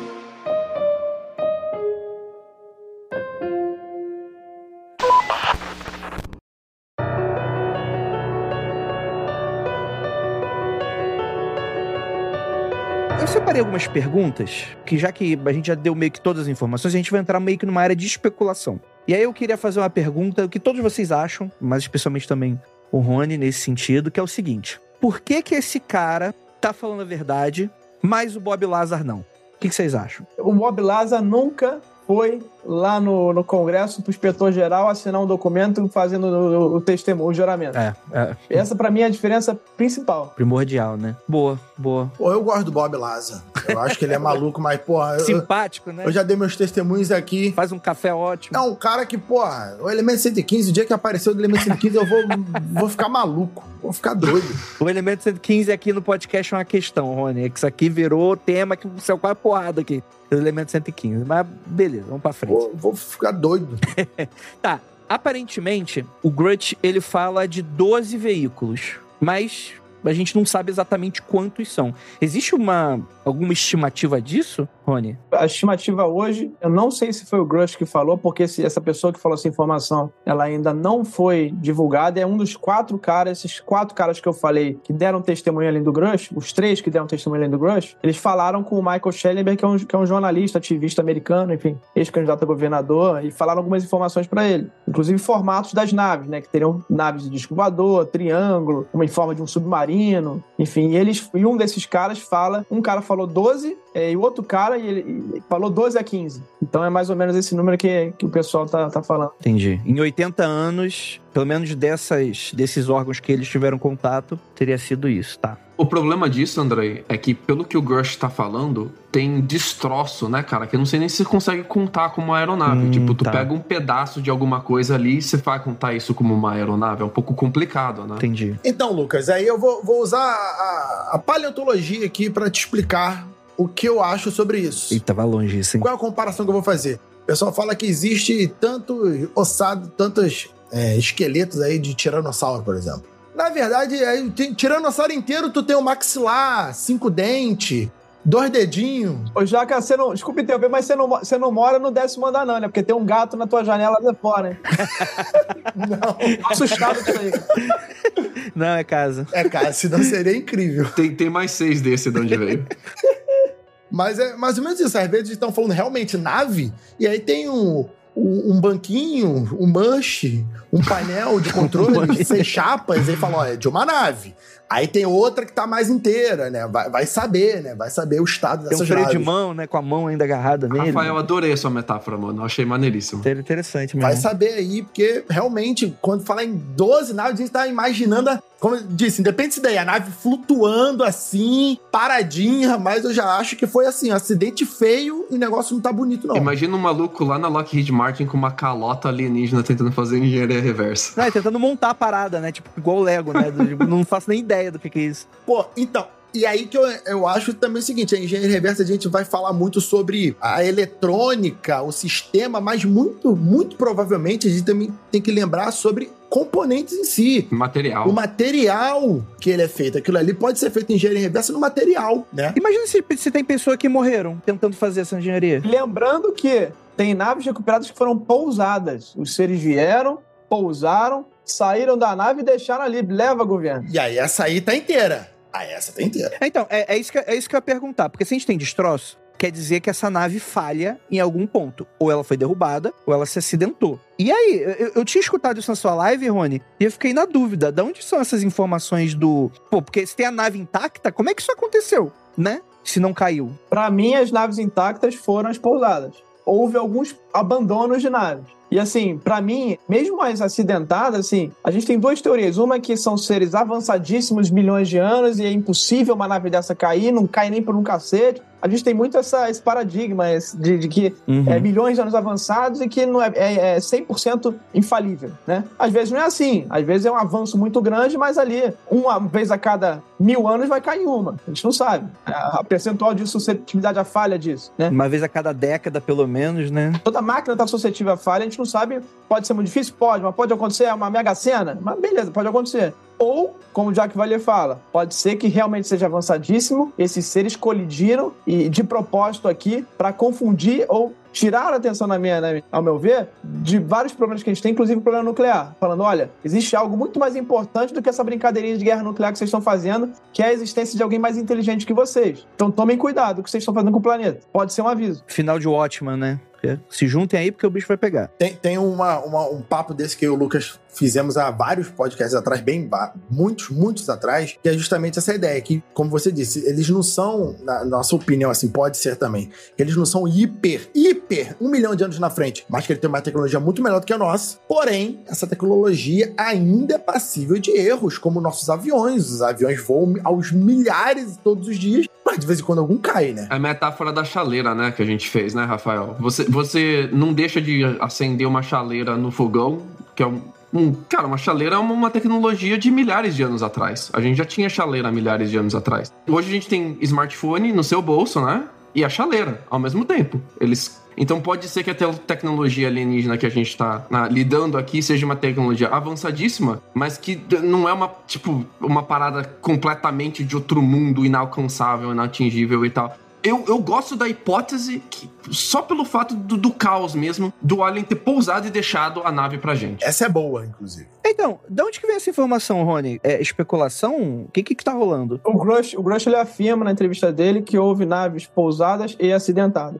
E aí, quando fala pousada, pra mim, assim, eu não acho que os caras iam vir aqui, os verdadeiras inteligências que construíram, projetaram essas naves, entrar dentro dela, pousar aqui, nesse bando de planeta de pessoas que se matam, e sair ali achando que não vai acontecer nada. Para mim, eles colocaram lá os robozinhos deles, robôs biológicos seriam os Greys, enfim, os olhudos, podem chamar o que quiser, esse, esse, esses, esse, os drones deles, humanos, né, humanoides, dentro desses veículos, que são seres ali programados para fazer uma determinada tarefa, e, fala, e programaram eles, olha, vai lá e pousa naquele local. Quem sabe Varginha não foi algo do tipo? Quem sabe Varginha não foi algo programado para poder descer aqui e os seres, então, que foram programados para fazer aquela atividade, saíram e ficaram ali perdidos porque foram programados para simplesmente descer e fazer aquela determinada atividade, né? Ou um tipo de viagem em duas etapas, né? A gente vai em outros planetas e a gente deixa os nossos objetos nos, nos, outros planetas constantemente. A Lua não é um outro planeta, mas a Lua tá cheia de objeto humano que a gente largou lá. Marte tá cheio de objeto humano que a gente largou lá. Então talvez parte da missão deles seria vir com um veículo maior e deixar parte desse veículo ou um veículo menor aqui. E eu imagino a viagem interplanetária ela sendo muito diferente da viagem intergaláctica, né?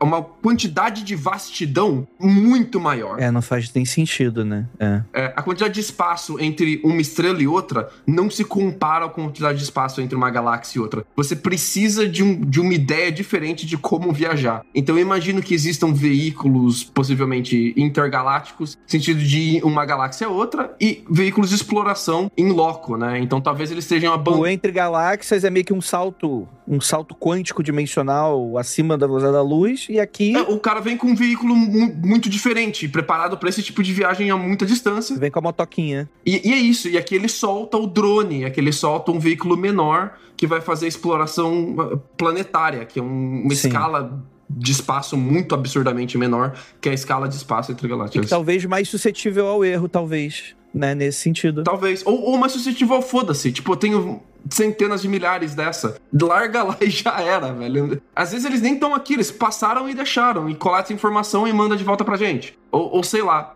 Eu vejo muitos motivos para você ter uma nave inteira, inclusive talvez até mais de ter uma nave em pedaços. Cara, agora essa pergunta, a gente vai entrar de cabeça aqui num terreno conspiratório. Cara, por que, que o exército estaria sempre à frente numa queda ou numa deixada de nave desses seres? Porque, tipo assim, tá, vamos lá, a gente não conhece a agenda. Se eles existem, a gente não conhece essa agenda. E talvez não seja do interesse deles ser revelado, tipo, vou descer numa cidade. Mas às vezes eles querem deixar coisas. Mas por que, é sempre o exército que chega e é, aí é fechado e a gente nunca sabe? Nunca é, tipo assim, a população de uma cidadezinha vê a parada ali na, na, meio que rolando e só depois o exército é, é, chamado. Porque, pô, aqui no Brasil, década de 90, talvez o exército não se mobilizaria como se mobilizaria o exército americano hoje. Nesse sentido de chegar lá na hora e já pega as criaturas e é assertivo nessa questão. O que, que você acha, Rony? Varginha é um exemplo de que a população viu primeiro, né? E tanto que perdeu o controle. O exército teve que fechar a rua, teve que dominar para ameaçar pessoas. Então, assim, é, é, Varginha, para mim, é um exemplo claro de algo que não foi para uma cidade grande, foi uma cidade pequena. Talvez tenha sido propositalmente naquela cidade por ser algo menor, não quisesse aparecer, pousar numa. Quisesse aparecer, pousava no Maracanã. É realmente algo que não quer aparecer dessa forma. No meio do Fla-Flu. Exatamente. Então, assim, pousou ali numa, numa cidade pequena, ou esses seres apareceram na, na cidade pequena, para causar alguma, alguma pequena uhum. impressão nas pessoas de que aquilo realmente existe, mas não uma, uma abertura escancarada. E o exército teve que entrar depois. Então, assim, eu acho que, é, na maioria dos casos, eu acho que o, é, o, as Forças Armadas monitoram esses objetos. Certamente, esses objetos vêm do espaço e entram na atmosfera. As pessoas, os militares devem saber e monitorar e já ir atrás. Inclusive, há algumas informações de que Varginha estaria sendo monitorada e por isso chegaram tão rápido. Porque assim, também não ficou um dia inteiro as pessoas vendo aquelas criaturas passando na rua. Foram algumas horas, foram amanhã, um começo de tarde. Então, assim, eu acredito que eles têm alguma forma de monitorar o aparecimento desse, desse tipo de objeto no espaço aéreo, se é que vem do espaço aéreo. Suspeita que tinham falado na época que o, o, o exército americano já estava monitorando os OVNIs quando souberam que um deles estava com defeito e tinha caído, né? É isso que sustenta alguns ufólogos dentro dessa, dentro dessa narrativa e tal, né? Fica difícil confirmar. Mas a gente tem, Andrei, de cabeça, esfera dos Bats, a gente tem caso de Hopkinsville, a gente tem aquele avistamento em Fênix que a cidade inteira viu. A gente tem uma porrada de caso de ufologia. A Roswell, né? É, Roswell. Roswell foi fazendeiro, né? A, a, o OVNI de Kera, que as criancinhas japonesas encontraram, interagiram por, por, semanas com um OVNI. A gente tem caso civil, cara. Eu acho que a diferença do caso civil pro caso militar é que o, o, o caso militar, ele desaparece, né? É, tipo, a história acaba. E acaba ali você fica com uma dúvida não só do que foi aquilo, mas uh, uma dúvida do que o, o meu governo esconde de mim. Enquanto o caso que é só civil, ela só a dúvida do, do que foi aquilo essas pessoas viram mesmo o que elas viram? É um tipo de dúvida diferente, né? Você não fica com aquela dúvida conspiratória. E como não tem uma pesquisa, os, os civis não vão fazer uma pesquisa nas crianças japonesas, não vão pesquisar o que era o OVNI de Kera, apesar de que eles fizeram uns testes maneiros, né? Ah, vão falar que é mentira e acabou, né? Fechou. Né? É, você não tem documentação, você não tem alguém pesquisando, você precisa dos ufólogos de campo, como o Rony, e, e a galera que vai, vai tirar o, o máximo mais próximo da, da evidência que você consegue chegar, que é as pessoas que tocaram, as pessoas que viram, o que de foto foi batido, o que de desenho que elas vão fazer de ilustração. E é isso que você fica só com o caso civil, né? É menos. É, e se a gente lembrar da Operação Prato, né? A, a, as cidades foram atacadas e quando a Força Aérea chegou, já estavam no desespero total. Sim, meses, né? A Operação Prato é um misto, né? É, é um, um mistão dos dois. Força Aérea, quando chegou na, na, Operação Prato lá em Colares, a população já tinha ido embora, só tinha sobrado a médica e meia dúzia de pessoas ali se protegendo nas casas. Então, assim, é, há ao, ao, longo dos anos alguns exemplos aí de, de casos bastante contundentes. E os que a gente sabe, a gente só sabe porque tinham civis envolvidos. Certamente a gente tem um monte de caso militar em que a gente não ficou sabendo.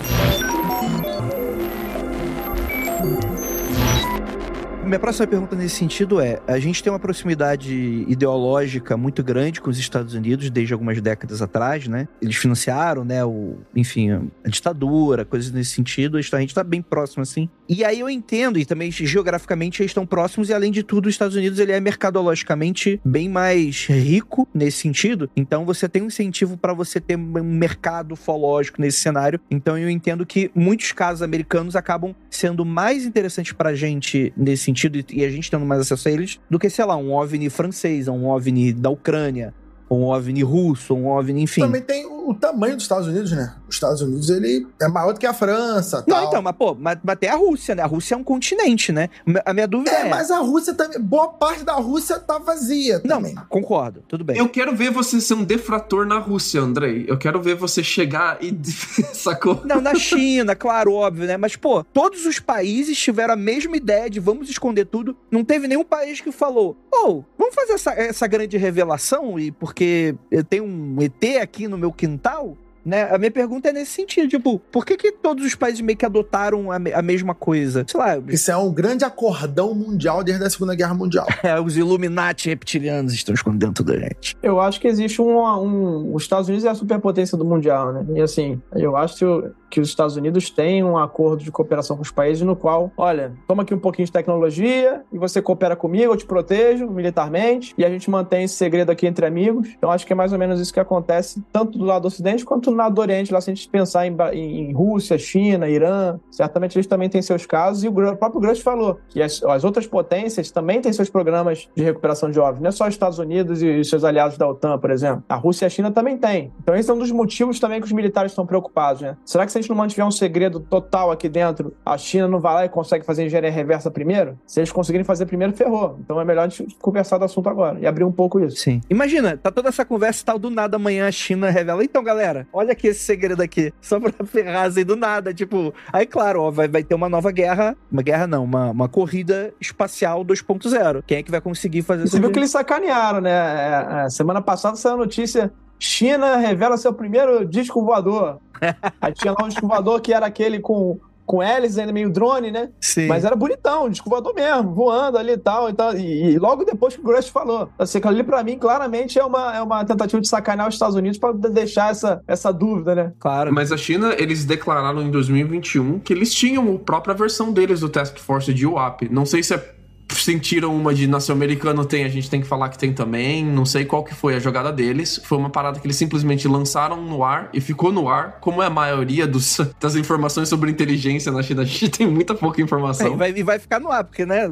Zero, né? Não vai sair de nada lá, né? A grande diferença deles é que o WAP, a, o Task Force dos WAP nos Estados Unidos, tinha como um dos objetivos a implementação de um sistema mais centralizado de dados que pudesse condensar e, e, receber essas, essas evidências de outros departamentos, especialmente dos órgãos militares dos Estados Unidos, e usar essa inteligência artificial para fazer o serviço de limpeza, né? Que vai ter um monte de dado de um monte de coisa de você conseguir minar aqueles dados para ver o que, que, ali vale a pena você investigar pessoalmente. E a China, quando a China anuncia isso, ela fala que já tem inteligência artificial fazendo investigação de WAP, que ela já está fazendo isso. Quando elas anunciam isso, o anúncio tem uma cara muito demais. A gente já faz isso antes de vocês, sabe qual é? Sim, meio, meio medindo, né? É, mas isso faz dois anos já e ficou tipo por isso mesmo. E aí, o Lucas, esse lance de fazer investigação e engenharia reversa, me vem uma coisa na cabeça que eu de vez em quando comento com o pessoal na live, que é como se, sei lá, caísse um iPhone em algum país da Europa medieval, sabe, na alta idade média, caísse sei lá um iPhone, caísse um carro moderno elétrico lá nessa época, sabe? Você imagina que algum, algum pesquisador da baixa idade média, lá um Da Vinci da vida ia fazer uma, uma engenharia reversa, ia fazer uma engenharia reversa de um carro moderno, sabe? Quanto tempo ele demoraria, quanto tempo tempo aquelas pessoas. Então, talvez essa engenharia reversa seja sempre cada vez mais difícil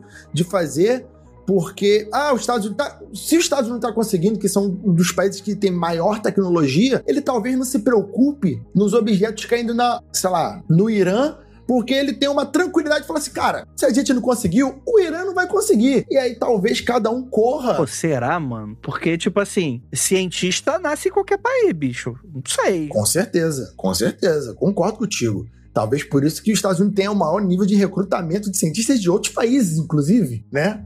Mas é, tem, tem esse tal pensamento, talvez seja um pensamento que os Estados Unidos se ache demais, com certeza. Mas esse pensamento pode garantir ele essa, essa parada de, ah, cara, se a gente não tá conseguindo, eles lá não vão conseguir, e tá beleza, e vai, porque realmente a gente não sabe qual o nível dessa galera. É, eu gosto da explicação do, do monopólio de informação, por exemplo, do tipo, vamos pesquisar isso secretamente, porque se a gente falar que essa parada existe, os outros países vão correr atrás da gente, né? Então vamos tentar fazer essa investigação. Tá, isso eu acho que eu consigo fazer algum sentido. Tá, deixa eu fazer um salto e tal, porque, tipo assim, o, o Rony, ele, ele deu uma, uma opinião aqui da fibra ótica e tal, é algo que vai contra o que, o que eu tava achando até então. Mas a evolução aeroespacial, a evolução dela nas últimas décadas é mais uma sofisticação de aerodinâmica. A gente não tá falando sobre novas fontes de energia, os saltos eles foram ficando cada vez menores nesse sentido. Hoje, quando a gente tá falando de aviação, a gente tá falando sobre inteligência artificial, sobre drone, que não tem nada a ver como a gente voa, tem a ver sobre como que a gente,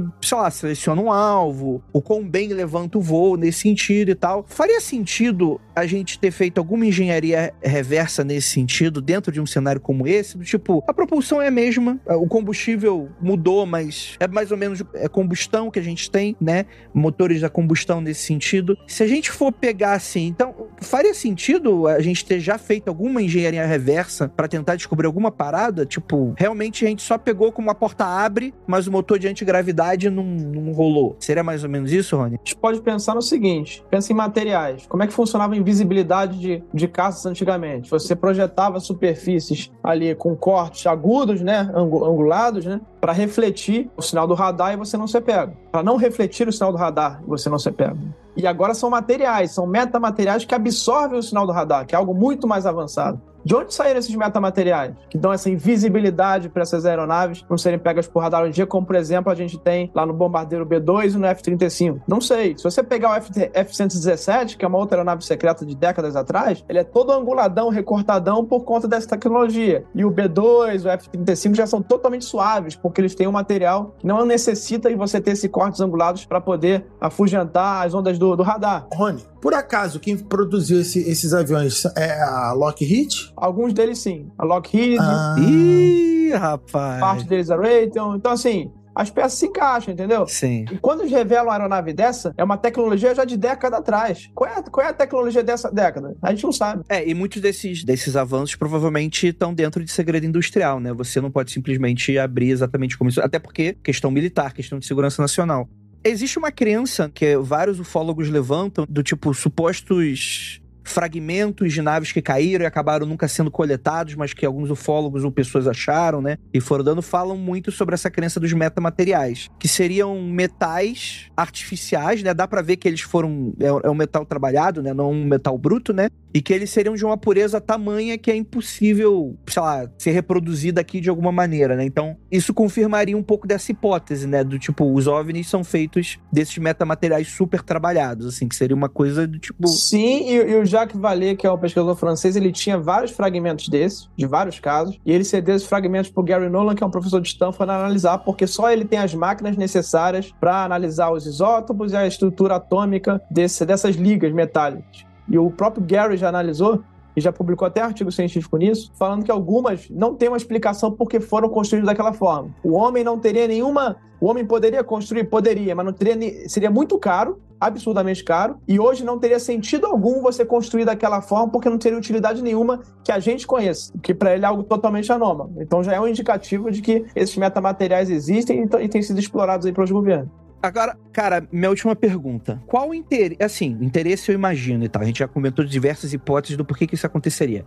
Mas, pô, a gente tá falando da maior descoberta do século 20 barra 21 a gente está falando da maior descoberta dos últimos dois, três séculos, que é a descoberta de vida, inteligência. É, vou falar de outro planeta, mas já começou a circular algumas teorias e hipóteses de que esses seres de fato não precisam ter nascido de outro planeta, né? Viagem no tempo, outra dimensão. Eu, particularmente, acho que tem a questão da, das áreas dos mares ainda nunca exploradas. Então, do tipo, será que existiu talvez uma civilização tão antiga do que a gente não faz ideia e que eles estão em uma área que a gente nunca conseguiu explorar? Né, algo nesse sentido. Mas por que que a gente nunca fez. Tipo, a pessoa que fizer essa revelação, o nome dela vai entrar pra história. Isso não seria um, o governo que, que falar sobre isso vai entrar o nome pra história. Ele vai iniciar uma corrida espacial nova. Isso não seria suficiente, tipo, para não explicar por que que isso nunca, nunca, essa revelação nunca aconteceu até então? Eu acho que nunca aconteceu porque existe um monopólio dos Estados Unidos, é o que a gente comentou aqui já, é, que os Estados Unidos, esse acordo que os Estados Unidos faz para manter um monopólio sobre o assunto e não permitir que outros venham, pesquisem sobre isso também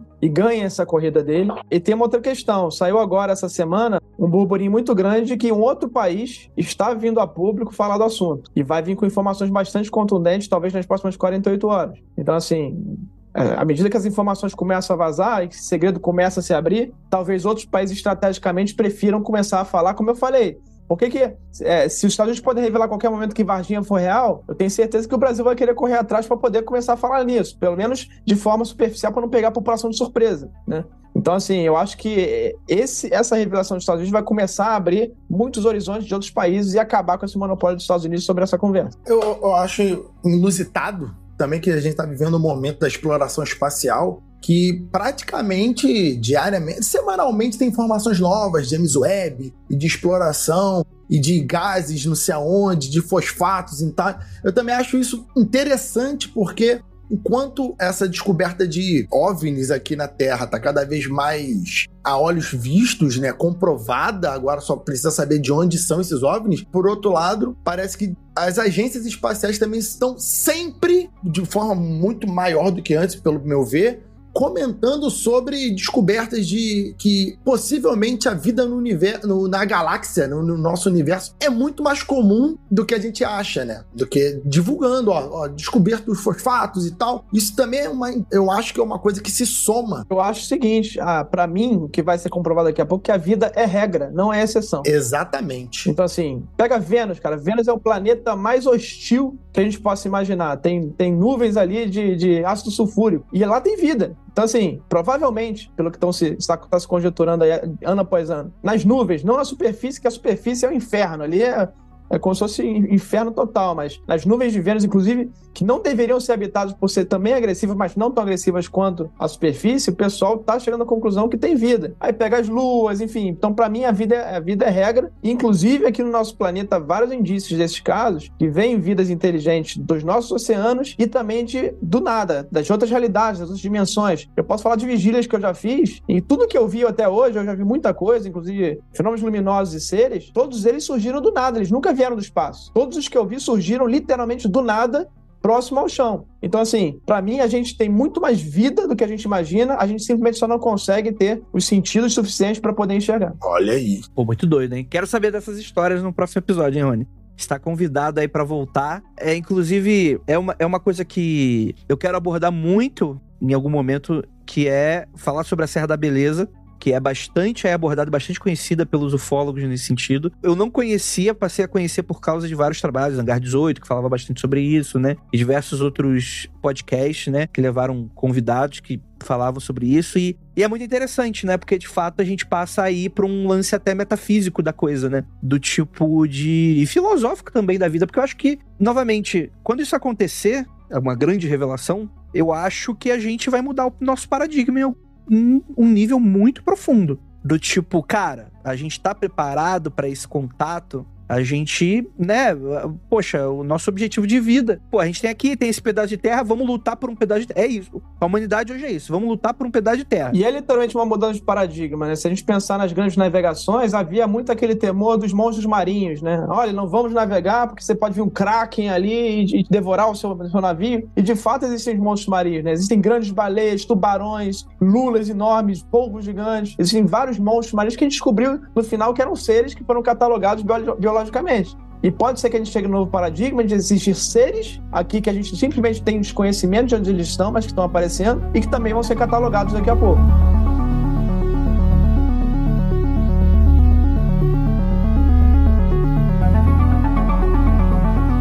Rony, gostaria muito de agradecer a sua participação aqui no Mundo Freak. Onde que o pessoal te encontra? YouTube, no canal Rony Vernet, pode colocar na busca que vocês encontram. No Twitter, minha principal ferramenta hoje eu digo que é o Twitter, porque tudo de novo que acontece eu posto ali. É o também Rony Vernet no Twitter e o Instagram também, canal Rony Vernet. Enfim, vocês me acham lá na, na, nessas principais redes sociais, tá? Inclusive, anunciar aqui que esse assunto é tão sério que o meu canal, pela primeira vez em três anos e meio, foi desmonetizado. E Logo depois que eu publiquei o vídeo do Grush. Eu tenho um canal no YouTube há três, três anos e meio, onde eu publico, além do meu material, eu publico trechos ali, eu recorto trechos de entrevistas e legendo em português. Eu nunca tive problema, nesses anos todos eu publico notícias da CNN, da Fox News, da Globo. Eu nunca tive meu canal desmonetizado por causa disso. Logo depois que eu publiquei a entrevista do Grush, isso ninguém tá sabendo, isso aqui em primeira mão tô contando pra vocês, aconteceu hoje. Logo depois que eu publiquei a entrevista do Grush, eles bloquearam um vídeo, um dos vídeos, nunca tinha acontecido isso, bloquearam a exibição e logo depois eu recebi um aviso de monetização. Então, perdi todos os membros do canal e perdi toda a monetização, que era bem, era bem. Eu tenho só 6, 6 mil, quase 7 mil seguidores, era bem tímida, mas era um incentivo. Né? Um, um real que você ganha nesse assunto que eu uso ali para as pesquisas na Serra da Beleza, por exemplo, para comprar uma câmera, um sensor, equipamento, já é um incentivo para mim. E isso aí foi totalmente, para mim, uma, uma, uma espécie de, de punição por falar do assunto, punição por publicar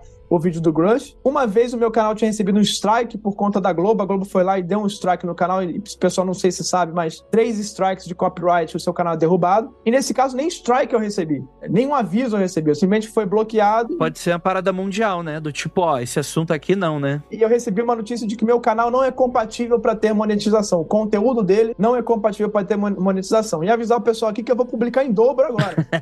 Aí sim.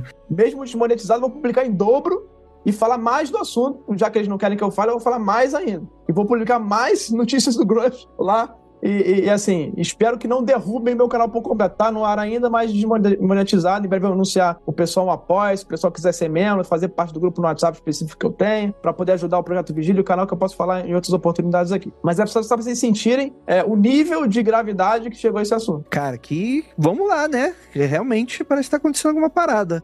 Rony, novamente, muito obrigado por estar aqui. Cuidado, Andrei. O Spotify vai te desmonetizar, hein?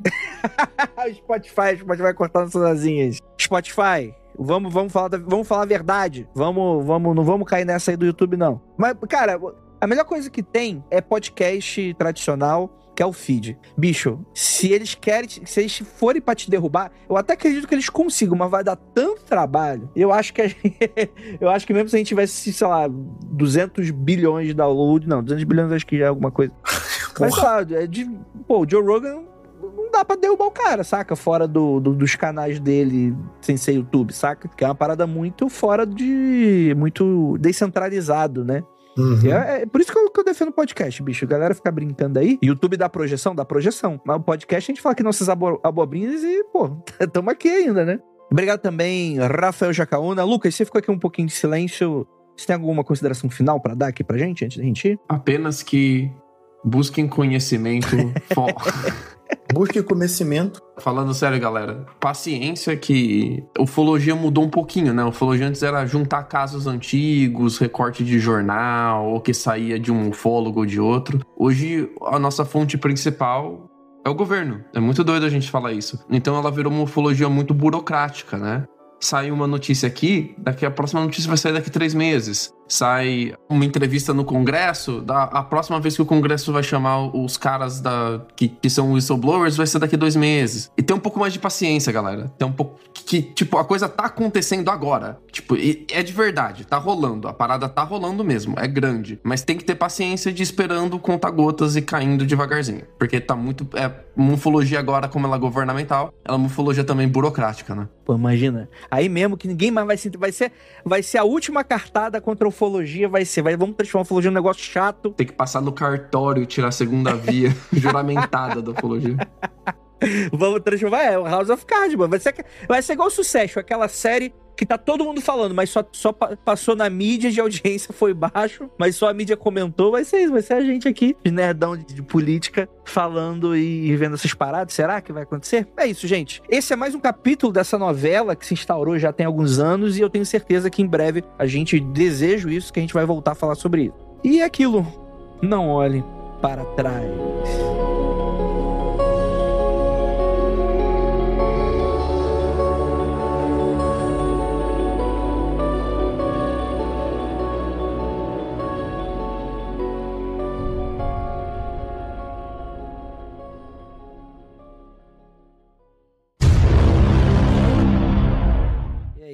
Andrei, eu tô esperando por esse dia, já tem uns 25 anos. Desde que eu comecei a acompanhar ufologia, eu tô esperando. Tô Fez esperando. até o L Porto ali, o OVNI Porto. Pra... Vou cortar. Já cortei a mangueira aqui, já abriu o quintal, só tirar o mato, pô. Tá, é, deixa aí, pô. Os caras estão chegando já, pô. Tem que tirar o mato aí mesmo. Pô, Só quero cara. ver que nome que o Andrei vai dar para esse episódio. Cara, eu não faço a mínima ideia. Não faço. Pô, não tem... Whistleblower. Eu pô, nem sabia o que era whistleblower. Vocês estão falando, eu tô, caraca, graças a Deus falaram que era informante no final. Eu falei, amém. é, o info... é, pois é. é. É, porque, tipo assim, é, os Estados Unidos têm 12 naves alienígenas. Fica uma parada meio, cara, de onde que eles estão tirando? Se a pessoa não sabe o que tá rolando, né? Então eu falo, cara, como é que eu consigo dar uma seriedade, ao mesmo tempo falar que é, um, é uma parada foda, eu vou, vou ter que apelar, vou ter que colocar, galera, você não sabe o que aconteceu, e, e deixar lá os, os fofoqueiros. Você não sabe o que está acontecendo na ufologia. Você ficará tá chocado no, no, item 8, né? Tipo o BuzzFeed é. fazia, né? É, Rony, brigadão aí. Já, já... mundofreak.com.br